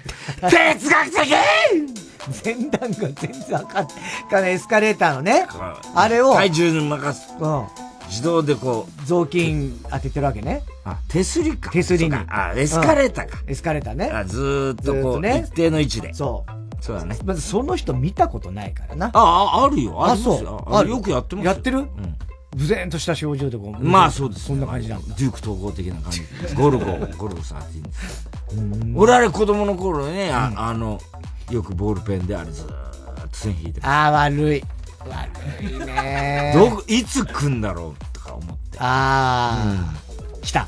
来ました。来た。おおこれで一周したみたいな。結構でも時間かかった。ね、記憶があ大江戸線なんかでやったら大変だよもんだいやそうですよね、長いから。僕は声優でしたけどね。ああ、声優ね。声優声優の2階だからそんなじゃないそんなでもないだろうね、声優はね。朝川の声優も、そうだね。あれ、よくあるのはさ、あの、エスカレーターってさ、そのまま調子よく登ってるかと思えばさ、そこじゃ、なんか別のところに回されるとかあるじゃん、反対側とか、うん。あれ嫌なんだよね。全部そのままスムーズに行きたいのに。あなんか途中で変える位置関係が変わったりね。あれ、大抵あの、駅のなんか、あと関係してますよね。そうなんですか、ね、駅から入れる。あまあまあ、そういう、ね。場合の、通、連絡口みたいな関係が多分関係としてますよね。まあまあ、そういう関係としてはね、関係としてはあるだろうけどね。でもその。すげえ適当なこと言って適当でしょ。適当だよね。建物の構造もあるだろうし、あとは、その、フロアを見させたいとか。あと気分でしょ。例えばデパートだったら、うん、お前何通過ばっかりすんじゃねえよ。たまには中見ろよっていう誘導もあるんじゃないかと俺は踏んでるよ。俺の考察ね。えー、宛先郵便番号107-8066火曜ジャンク爆笑問題カーボーイ。メールは爆笑アットマーク tbs.co.jp。哲学的の係までお待ちしております。TBS ラジオ今月の推薦曲、ギガモエカで、横に縦に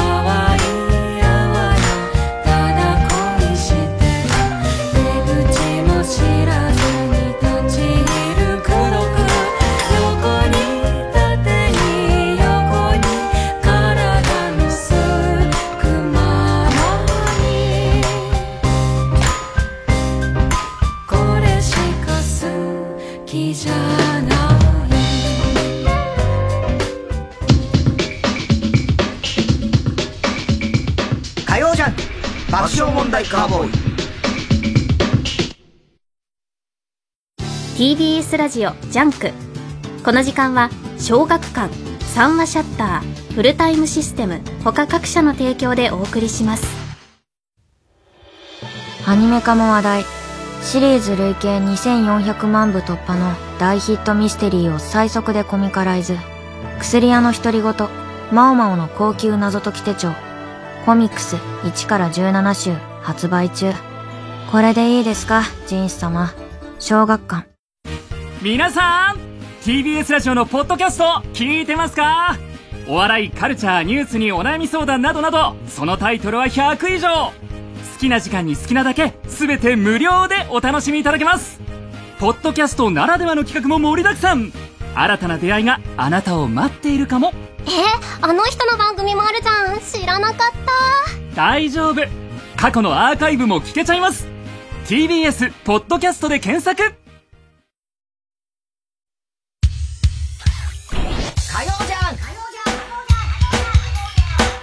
爆笑問題カーボーイ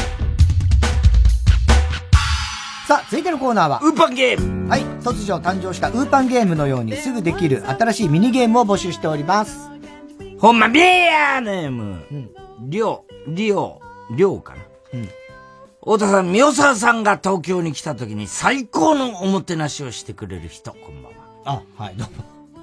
はい、どうもじゃない。いや、してくれるんですか？いや、そうですみおさん、ね。みおちゃんに。みおちゃんね、あんまりちゃんとお会いしたことないですけど。うん。ねもうしますノッチみたいな顔してますからね、みおちゃん。ノッチ似てるんだ。ノッチとか、あの、オバマ大統領。似てるんですよ。まあ、あの系なんですね。ええうんこの間山田正人が、あの、ビバリー出てましたね。はいはい。ああで、あの、いろいろ、あの、今度、あね、それこそ、高田先生プロデュースで東京でやって、うんうんうん鶴瓶師匠がゲストで大阪で二公演やる語りの世界ということで、これは WBC の、あれを語るということを言ってましたね。うん誰にでも会いに行くな、お前はって言われてましたけどね。高田先生。全部取材してますから、あの人。ああ、すごいね。すごいですよ。で、全覧試合を作ったんですよ。山田正人さんってね、名作、一つの代表作の一つね。あの、天覧試合ね。ジャイアンツ、巨人阪神戦です。で、それ何、20年かかったんですうん。それを作るはい。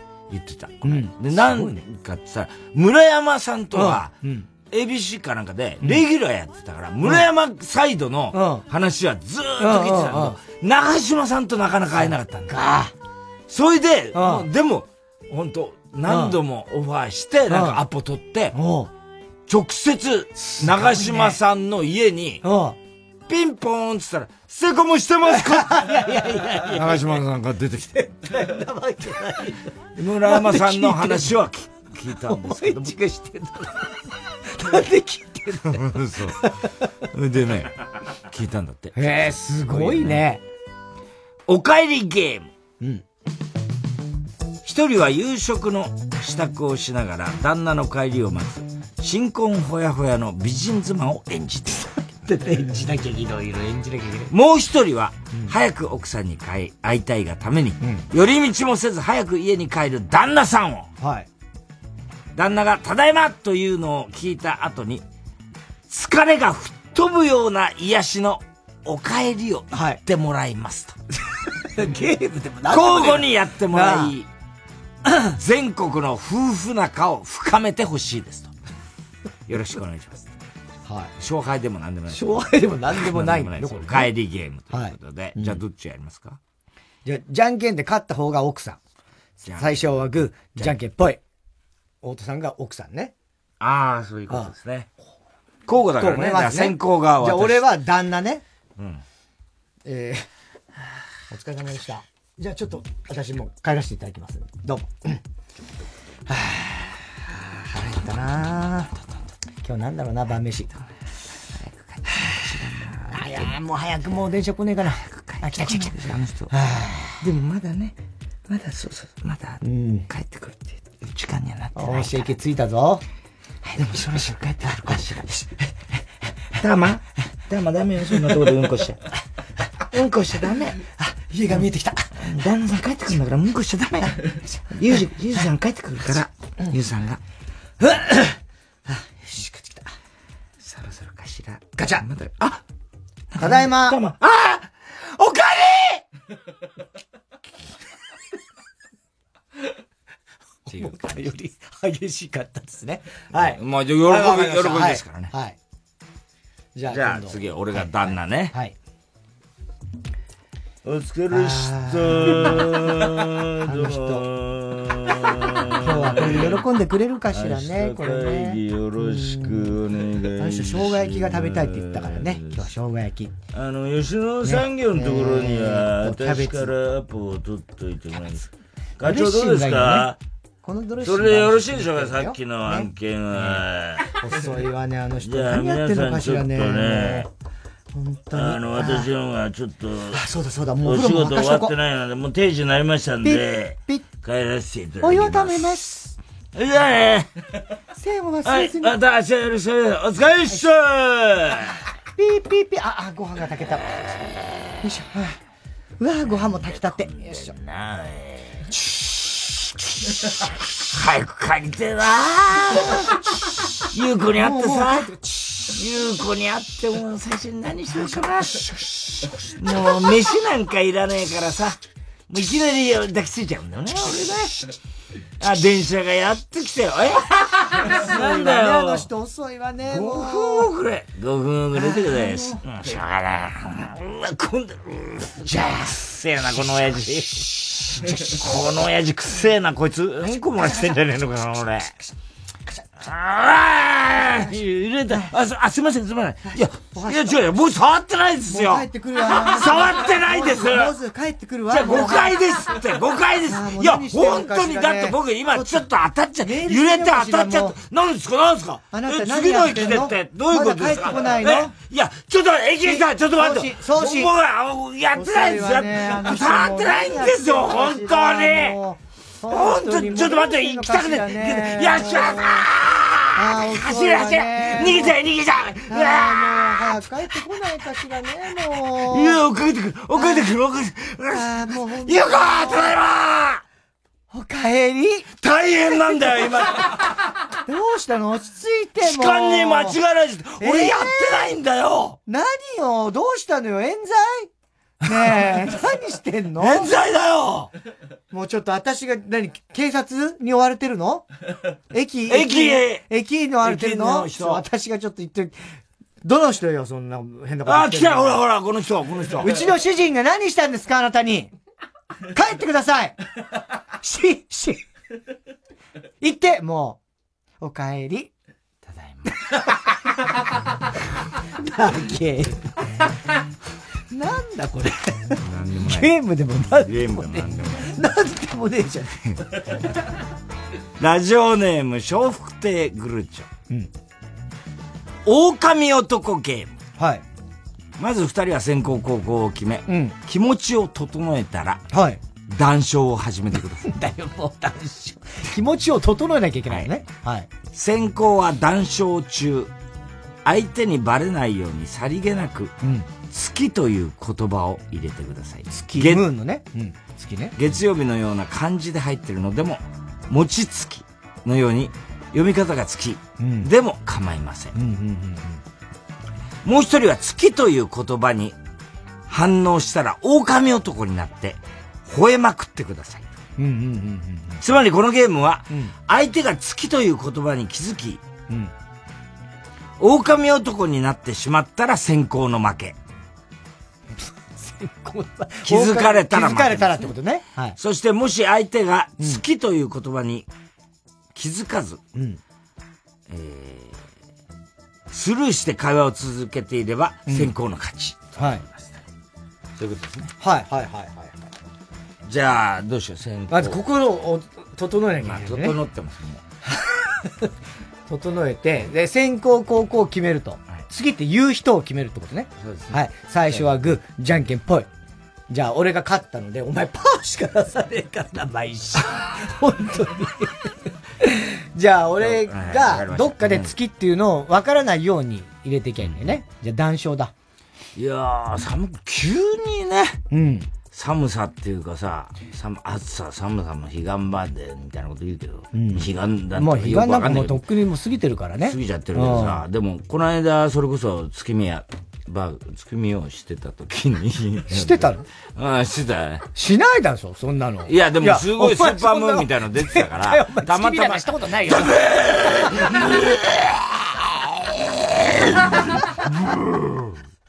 うめえな、お前は。うまいよ。何がうまい？うまい。うまい？うん。誘ってきたもんね、今ね。うん、ああ、見事にはめられたって感じよ。ね。うん。じゃあ今度は、大津さんがどっかで月を言うんだよね。うん、えー、俺このペットボトルの、この600ってちょっと多いんだよね。多くない？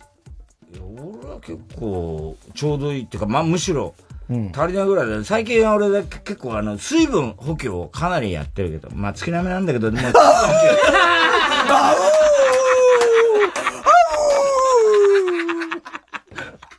なんだこれ。わかるわ、わかるわ。これ、逆にほんと気づかれないように言うの難しいね。ラジオネーム、カエルが鳴けば。うん、語呂合わせゲーム。うん11月22日、いい夫婦の日。うん、9月8日、供養の日のように、うんうん、あ、休養か。うん、休養の日、供養じゃないの。うん、えー、二人でオリジナルの語呂合わせ記念日を作るゲーム。うん、二人で順番を決めて、まず先の人が日付を言います。後の人がその日付の語呂合わせを作って、また日付を言うと、今度は先の人が語呂合わせを作って。というように繰り返します。判定は、高橋さんが一番おおと思った語呂合わせを作りたい方の勝ち。高橋さんね。はい。ですね。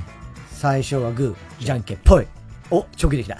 最初はグー、じゃんけんぽい。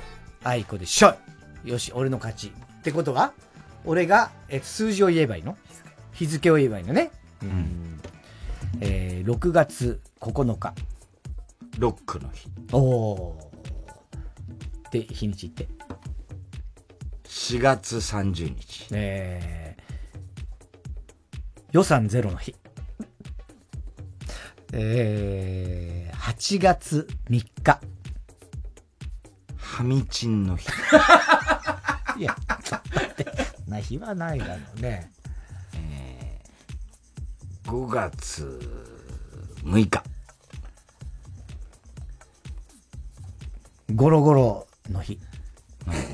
で、ゴロゴロしようよっていう。今日はゆっくりゴロゴロしようよ。えー、9月25日。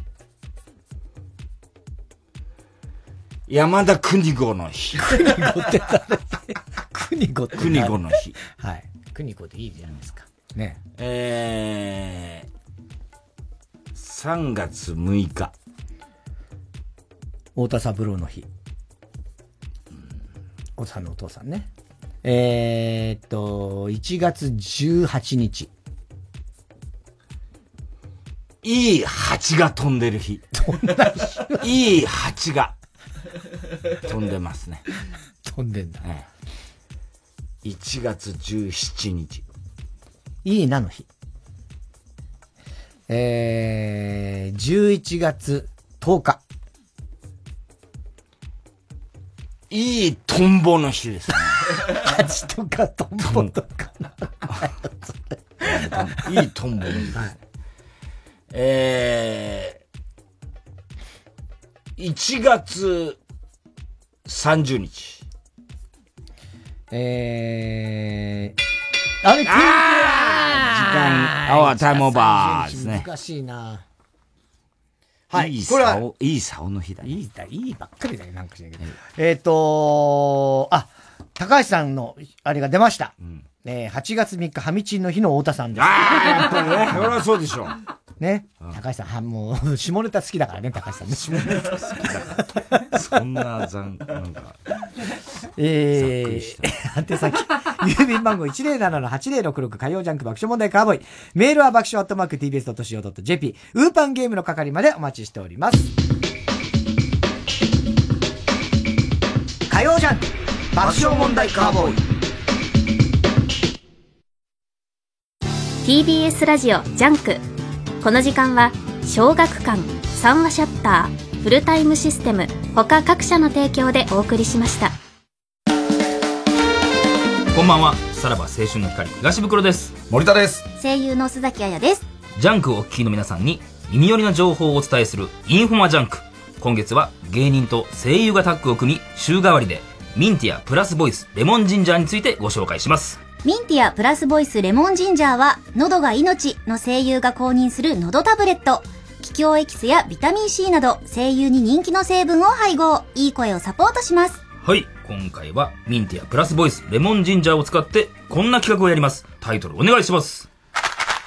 いい声でグッとくる一言さあ、お題のシチュエーションに合わせたグッとくる一言を考えて、ミンティアプラスボイスレモンジンジャーを食べた素晴らしい声の状態で言ってもらいます。うん、今日は森田さんの挑戦でございます。はい。ミンティアプラスボイスいかがでしょうか？これは本当に美味しいですよ。美味しいよね。こんなに美味しいの食べたら、それはグッとくる一言出ますよ。はい、気合バッチリとですね。はい。さあ、それでは今回のシチュエーションは、大失敗して落ち込んでいる部下にグッとくる一言です。では参りましょう。私のミスで会社に大損害を与えてしまい、申し訳ありませんでした。反省してるのは分かったから、何度も謝らんくてええよ。私がいたら、また迷惑をかけてしまいます。もう、会社辞めます。須崎さん。ここ辞めても、どこも取ってくれへんで。最低や。ひどいひどいひどすぎる大損害与えてますから、ね、人間性知らない資格も、資格も何もないよ。ちょっとそんなことないですよ。これは。声を生かして何か。最終職。されましたね、これね。再就職ってもうええねん、追い打ちかけんでええねん、もう。なんかグッとくるっていう意味が分かんなくなってきた。さあ、洲崎さん。しみたでしょ。もうええって。森田さんのグッとくる一言。判定は？えー、グッとくるではなく、ぐさっとくる。まさにそうですね。でもやめんとこって思ったんです そうですね。さあ、ということで、声優公認のタブレット、ミンティアプラスボイスのご紹介でした。インフォマジャンク、公式 X、旧 Twitter では、プレゼントキャンペーンも実施中。ぜひチェックしてください。インフォマジャンク、明日もお楽しみに声優、洲崎綾さん、ミンティアプラスボイスを食べたいい声で、未来から来た魔法少女風に宣伝をお願いします。はい。みんな信じて。ミンティアプラスボイスをのど飴チップ配合いい声をサポートしてくれるのアイムエンタープライズ声優公認のどタブレットミンティアプラスボイス TBS ラジオジャンクこの時間は小学館三和シャッターフルタイムシステム他各社の提供でお送りします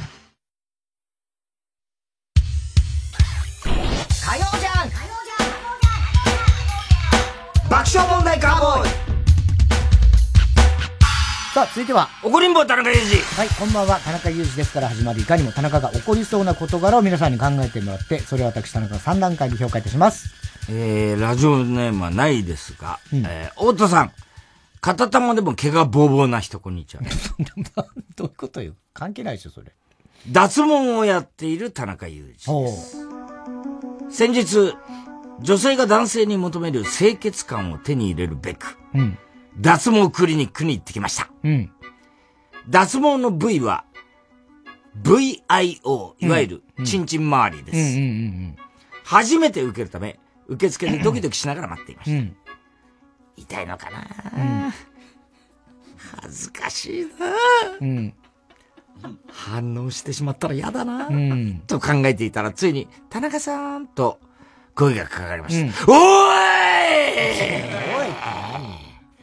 声をかけた女性スタッフさんが、うん、北野キーちゃんにのめちゃくちゃ可愛い子でした、うん、この女性にこれから僕のあそこを見せるのか、うん、なんだか犯罪を起こしてしまった気持ちになりました。北野キーちゃんに個室に案内、違うんだよ、ね、北野キーちゃん。北野キーちゃんじゃないんだよ。北野キーちゃんに個室に案内されて、用意されたパンツに履き替えるように言われました。そのパンツも、布面積が小さく、あそこが見えちゃいそうなものでした。うん。かっこ、恥ずかしいうん。そしていよいよ施術が開始。うん。最初は、足の付け根から上の三角ゾーンから始まるのですが、うん、VIO ゾーンで、そこが一番痛い部分です。うんうん、脱毛レーザーを V に当てられた時に、あまりにも痛く僕は、ガッ、うん、と、声を出してしまいました。うん、そしたらキーちゃんが、あっ！と、僕が、うん、クッ！キーちゃん、僕、クックッ聞いちゃう。おい！なんで笑うねん。こっちは痛いんじゃ。女性はわからんと思うが、全世界の男の弱点やねん。急所やねん。さらにとどめにキーちゃんが、うん、こういう仕事している私が言うの、言うのもなんですが、うん男性が脱毛してると女性側の脱毛事情にも厳しそうで、プレッシャーかかっちゃいますよね、と言ってきました。僕は妙に納得してしまい、女性にモテ帰ったいから、脱毛に祈るなのにと落ち込んでしまいました。うん、痛みと落ち込みでシュンとしてしまいました。うん、気持ち、ちんちんも少し小さくなった気がします。うん田中さん、これってムカつきますうん、まあ、まあ、ちょっとムカつくぐらいかな。なんで笑うかね、そんなね。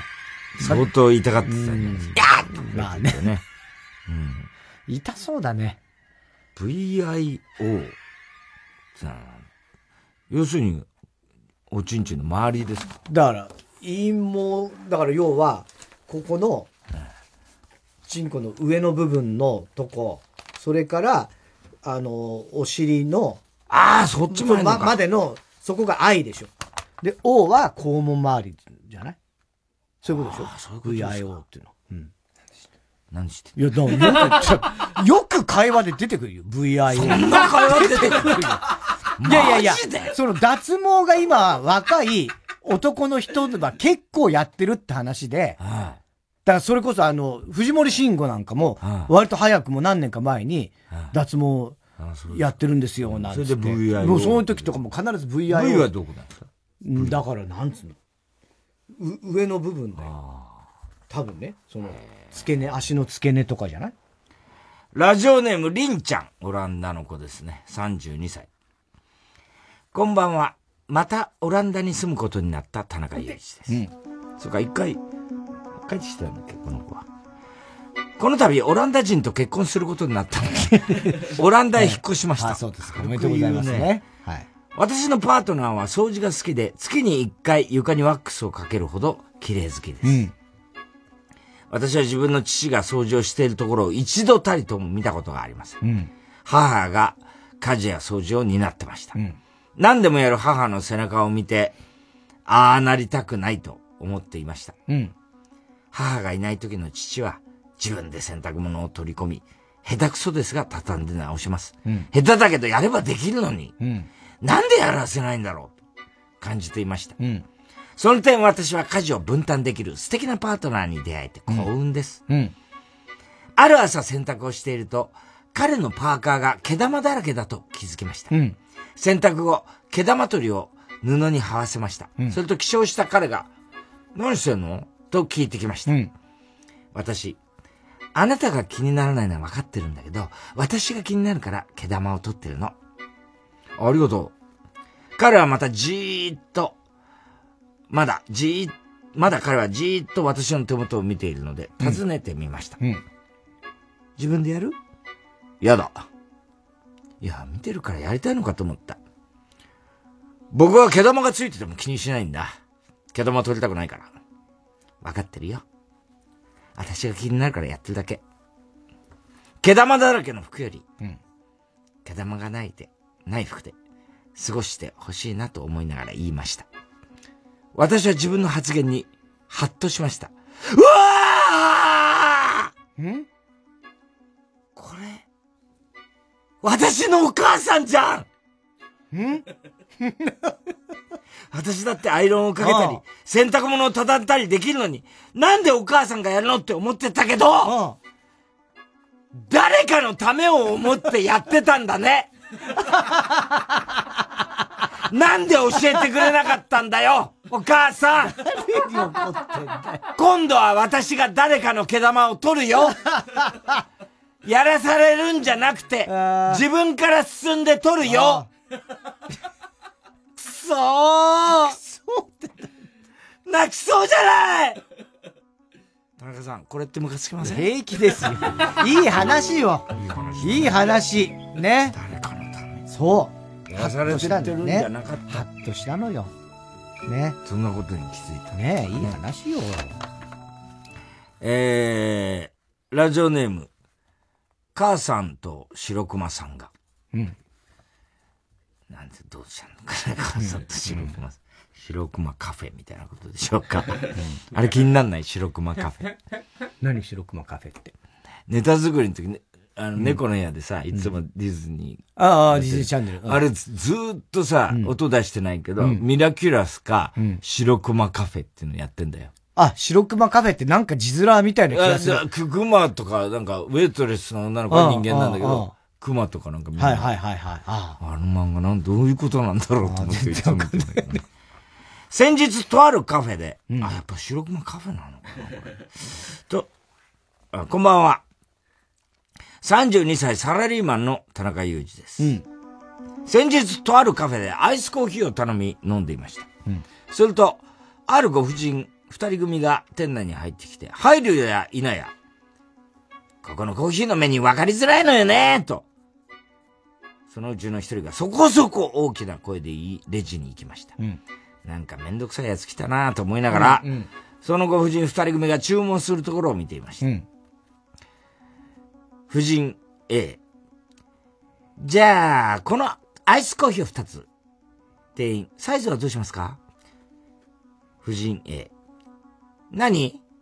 アイスコーヒーって言ったらサイズわかるでしょ？誠に申し訳ございませんが、お客様のご希望のサイズでお作りしているので、じゃあ、中で。M サイズでよろしいですか？中って言ってるでしょ？私たちが大体サイズ言うときは大中小で言ってるのわかる？あそう言われましても、当店は SML でお作りしてるので。婦人 B。何？私たちがクレームを言ってると思ってるの？いや、そういうわけでは、婦人 A。そうよねお客様の言うことは聞かないというの？かしこまりました。お作りいたします。婦人美。ほんと、今の若い子と来たら。お待たせしました。アイスコーヒー二つです。初めからそれを作ればいいのよ。そういえば、先週ここに来た時にも私が買ったエスプレッソ。あれ小さすぎるのよ。サイズなんとかしなさいよ。はあ、ご意見としてう、受けたまります。はあ この太もだよお前店員さんが困ってんの分かんねえのかよ。サイズなんかメニュー表に書いてあるし、お前らの持論で物事進めてんじゃねえぞ。てかよエスプレッソは小さいのが普通なんだよ。あの小ささにうまさが凝縮されてんだよ。小さいのはお前らの人としての器だよ。田中さん、この話ムカつきます超ムカつきますね。ええ。ひどいね、この。ね。まあ、そうだね、エスプレッソ。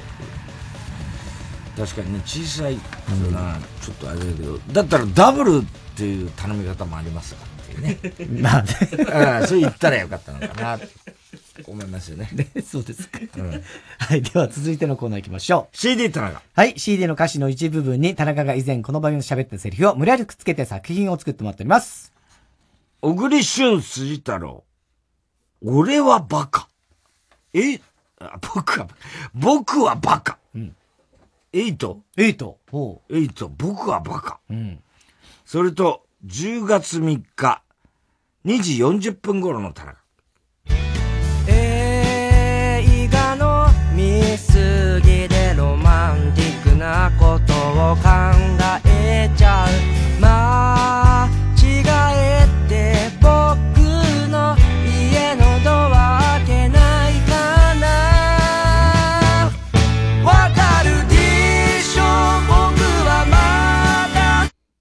んなバカだよ そんな言い方しなくていいじゃん。自分で言ってんだねえ。ねえ。それはひどいわね。うんえー、ラジオネーム、バナザードアップショー。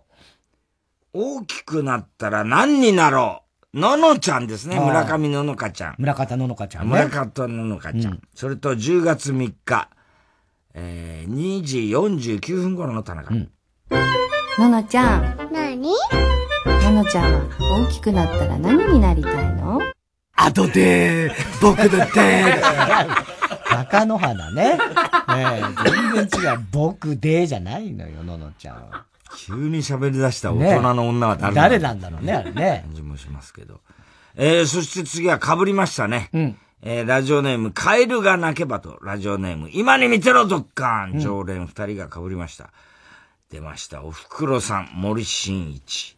それと10月3日、2時頃の田中。うん、お前も、いつかは世の中に、愛を灯せと教えてくれた。あなたのあなたの真実忘れはしないすごいよね気持ちの入り方が引くよね。引くんじゃねえよ。引くじゃない。引くんじゃねえ。でも本当にそうなんだよね。いや、すごいよな、改めて聞くと。モルモネを超えてるんですよね、実は。何が起きたんだ、何があったんだっていうぐらいのね、歌い方ですよね。テープ入りしましょう。えー、ラジオネーム、カエルが鳴けば。うん。何は食いしぐれ。うん。宮古春美、岡千秋、それと、10月3日、1時8分頃の田中です。うん、それはえはアホや。酒もおるし、女も泣かす。せやがて、それもこれもみんな芸のためや。今に見てみわいは日本一になったるんや。日本一やで。分かってるやろ、お浜。なんやその神経臭い顔は酒や酒や酒買うてこいだから呼ばれないんだよ。だから呼ばれないんだよ、お前はポカポカにも。ね？ポカポカは、ポカポカ呼ばれないだろうね。じゃないでしょ。確かにね。酒持ってこいじゃないんだよ、そりゃ。春団地ですよね。すごいよな。やっぱ昔のこういう歌すごいよね。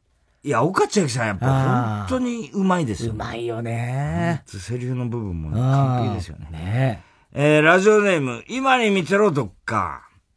うわー、グランプリの鷹ですよ。懐かしいですね。水木一郎兄貴。うん、それと、3回入ります。10月3日、2時28分頃の田中。うん、俺は鷹だ。あ、鹿？違う。グランプリのえっ、ー、と、し、し、鹿。鹿。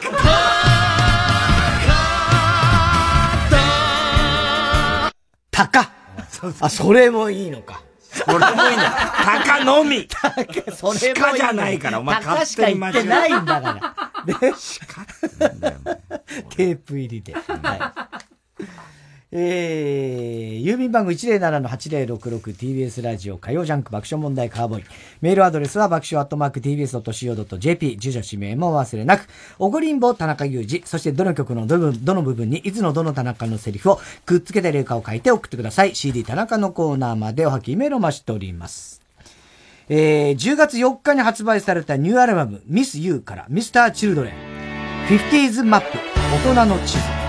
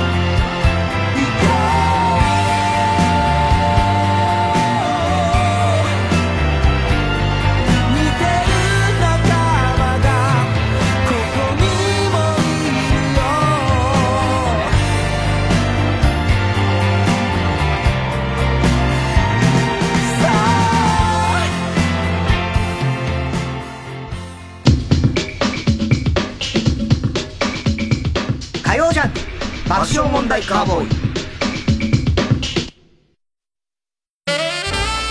TBS ラジオ公演サックスプレーヤー熊谷俊ジャズコンサートバップキャッスルボリューム5前売り完売続出の人気ジャズコンサートが2024年1月12日有楽町相馬ショーで開催。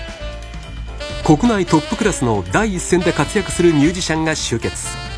有名プレーヤーたちの夢の共演。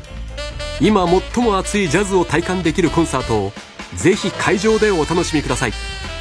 チケット好評販売中。詳しくは TBS ラジオのホームページ。イベント情報をご覧ください。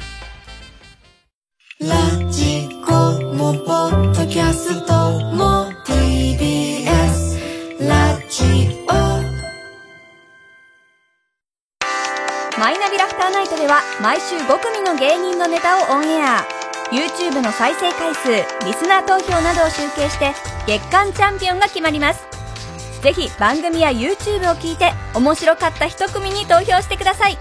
詳しくはマイナビラフターナイトの公式サイトまで。TBS ラジオジャンク。この時間は小学館三和シャッターフルタイムシステム他各社の提供でお送りしました。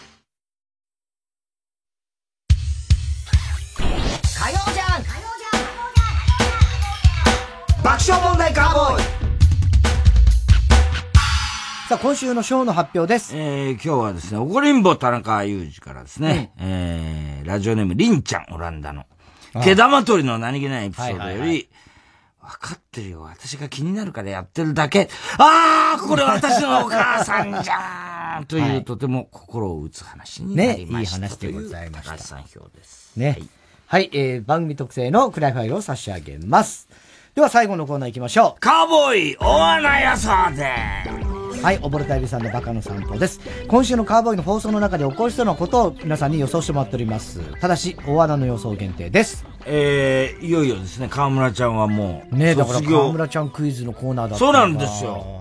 で、河村ちゃんの、うん、今担当してた木曜、金曜に、淵上ちゃんが。淵上ちゃんがね。はい。中根ちゃんは水曜そのまんまで、うんはい、火曜日に、えー、唐沢さん、唐沢ちゃんという、うんまあ、若手ですね、24歳ぐらい。うん、が入る。入った。入ったんですよね。うん、で、その、淵上ちゃん。はい。になりました。淵上ちゃんクイズね。はい。淵上ちゃんが、はい。今週、あーっていうぐらい、びっくりしたことは何ですかと。そんなびっくりしたことがあった。うん、えーと、家に帰って開けたらセミがブワー遊んできた。え？違う。足らずも遠からず。あら？じゃあ家に帰ったらだな。いやー、え？途中です。セミ？そっちの線ですね。セミか。あ、じゃあセミ、えっ、ー、と、もう夏は終わっていると思っていたのに、蚊に5箇所刺された。おー正解本当、うん、帰ってる、自転車帰ってる途中に足に蚊に刺された。正解です。あら。ちょっと待って、か、ふちがみちゃんクイズだった。急にどういうこと？河村ちゃんクイズはもう全然当たんなかったあと中根ちゃんがびっくりしちゃったんだけど、うん、まあ、先週涙、涙の卒業がありましてね。はいはい。同期ですからね。はいはいはい。ね、で、今週まあ普通に水曜日やってたんですけど、うん、実は誰にも言ってないんだけど、うん、河村ちゃんが、うん。中根ちゃんの着ぐるみを着てやってたらしいです。え、何？河村ちゃんなの？じゃなくて中根ちゃんなんですけども、うん。うん、実はそれは着ぐるみを着た河村ちゃん。中根の着ぐるみを着た河村ちゃん。もう中根ちゃんって何なのよ。何にでもなる何にでもなるのね。だから絶対言わないでください。えー、いや、それ言った方がいいよ、全然。言わない。だってやめたんですから。給料おかしくなっちゃう、給料とか。給料とか。給料とかの、あれが。まずいよ、それは。おかしくなっちゃう。そうだとしたら。ダメですよ。えー、えー、ラジオネーム、小栗旬筋太郎。うん、サンジャポの本番前、デーブ・スペクターが王林に、アップルウォッチャーつけてないのとしつこく絡め、鈴木サリアにビンタされていた。ほぼ正解みたいなもんでしょ、そんなの。似たような感じでしたね。金魚鉢、すいすい丸、田中さんが、今日さ、10月10日でしょ？昼間さ、トイレでうんこしてる時に時計見たんだよ。そしたら、時間がちょうど 10, 10時10分で、しかもパッと便器見たらさ、とうとうだったんだよ。これすごくないって。大はしゃぎ。これを聞いた太田さんが、横山も同じこと言ってたよ。ありがち。ありそう。ラジオネーム、広田つの改め、今見ろ、メロ、トリビュートアルバム発売決定、うん、巨人のクライマックスシリーズに出られないことで、田中さんが、また人生楽しくないモード。この時期。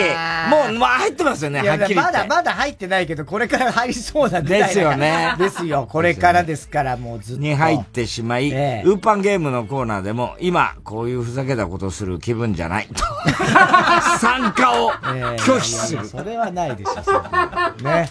いやー、でももう、安倍監督がさ、今度なるじゃない？安倍安倍晋之助に。ね、で、あの、就任会見みたいな、そうね。ね、時にさ、うん、あの、えー、今年はもう、プロ野球はあれ、でしたけど、でしたけど来年はあれではなく、安倍にしたい。うまいこと考えてきたような言ってて。で、あの、安倍選手っていうのは、あのバッターボックス入るときが、セプテンバーってあの、アースインダーの場合、セプテンバーってあれ、あれなんですよ。で、それにかけて、まあ、来年は、えー、ちょうどほら9月ぐらいがだいたい優勝決定だから、もうセプテンバーしたいですね、みたいな、うん、結構、あの、頑張っていろいろ 言ってました、安倍さん。それ良かったってこと、うん、いや、よ、良かったですよ。うん、うん。まあでもプレッシャーだろうな。まあそうですね。だって、責任重大。そう。4位、4位だからね。うん。クライマックス行くぐらいのレベル、もう優勝本当しないとって感じになっちゃいますからね。ラジオネーム、今は国連、夢は国連事務総長。うん、オードリーのラジオイベント、東京ドームの公演チケットが、抽選が開始され、うん、落選が多数出ているらしいという話題から、5年前、武道館イベントの時に、宮崎さんが提案した、ジャンクメンバーで東京ドームをもう一度検討するが、太田さんがそれより地方を芝居して回ろうという。今年初め、ジャンク20周年スペシャルでの発言に立ち返り、宮崎さんが困るという。俺そんなこと言ったっけ？言いそうだよね。地方芝居して回る。地方回って芝居、ね、そうか、もうドームの発売、もう。オードリーね。オードリーは。すごいね。あれをいっぱいにすんだからな。4万人ぐらい入るの？ね。入るでしょう。すごいよな。すげえことだよ、本当に。でもなんか NFL クラブを春日一人でやってんだけど、あれどうしたんだろうね。ああ。よくわかんない。アメフトの番組。二、人ともね、アメフト部だからね。いや、若林がいろいろ解説するんだけど、一回しかまだ見てないからわかんない。うん。楽しみですよね。ねこれからか、アメフトは。アメフトはもう2週目、3週目ぐらい入ってますね。そうかそうか、シーズンだもんね。すごいです。うん、すごいね、ラグビーもね。え？盛り上がってくるワールドああ、ラグビー。まあ負けちゃったけどね、え日本はね。え、うん。見ちゃってよ、アルゼンチン戦、この間。ああ、そうです。ほら、西尾が言ってたじゃん、西尾さん。ああ、言ってましたね。で、あん、まあ試合全部見れなかったけど、俺もほら、ネット M リーグがあってさ。うん、で、そうやって楽屋でさ、あ、そうだと思ってやってるかなと、うん、ちょうどなんかいい、14対15みたいな。うんほいで、ここ、結構楽屋でね、見てたけどね。ああ、やっぱ、日本は相当レベル上がってると思うけど、やっぱアルゼンチンが強かった。いや、薄いのはしょうがないし。ずーっと薄いけど、さっきから、ずーっと薄いまま来てるけど。強いよ、アルゼンチン。ええ、世界ランクではそれはまあ上だから、ね、内前チンのくせにお前は、えー、内前チンじゃねえ。チンはあんだよ。チンはアルゼンチンだよ。内前玉です。ええー、内前玉なんだよ。ね。はい。えー、今週金曜日ね、対談ライブでございますタイタンシネマライブ皆さん。ナイツが来ますから。はい、ナイツも出ますしね。はい、ラバーガールとかいっぱいね、あのゲストの方々も出ますんで、皆さん映画館に足を運んで見に来てください。すべての宛先は郵便番号 107-8066TBS ラジオ火曜ジャンク爆笑問題カーボーイ。メールは爆笑アットマーク TBS.CO.JP です。太田さん、明日は？明日は水曜、ヤングジャンク山田さんお前もしあの、オーの東京ドーム見に行くんならその間子供預かるけど どうする山里亮太の不毛な議論ですあの田中さんの娘さんってもう身長は田中さんより高いんですか？ああ、もう高いですね。本当に大人になるの。ってあっという間ですね。お前は？はい、はい、なんです、なんです いや、お前はよ。58年かかってさ、お前さ。なってないよね、大人によ。失礼なインタビュアーですね。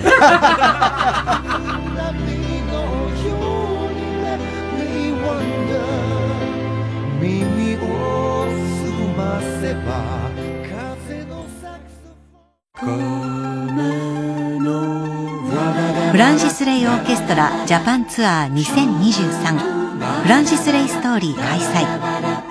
10月16日月曜日東京国際フォーラムホール C 男と女ある愛の歌などフランシス・レイが手掛けた数々の映画音楽を往年の写真や映像とともにお楽しみいただきます。映画監督クロード・ルルーシュもゲスト出演。チケット好評販売中。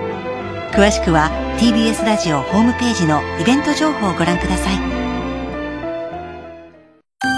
TBS ラジオ。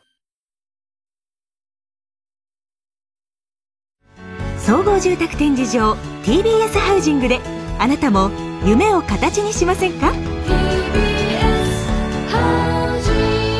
？3時です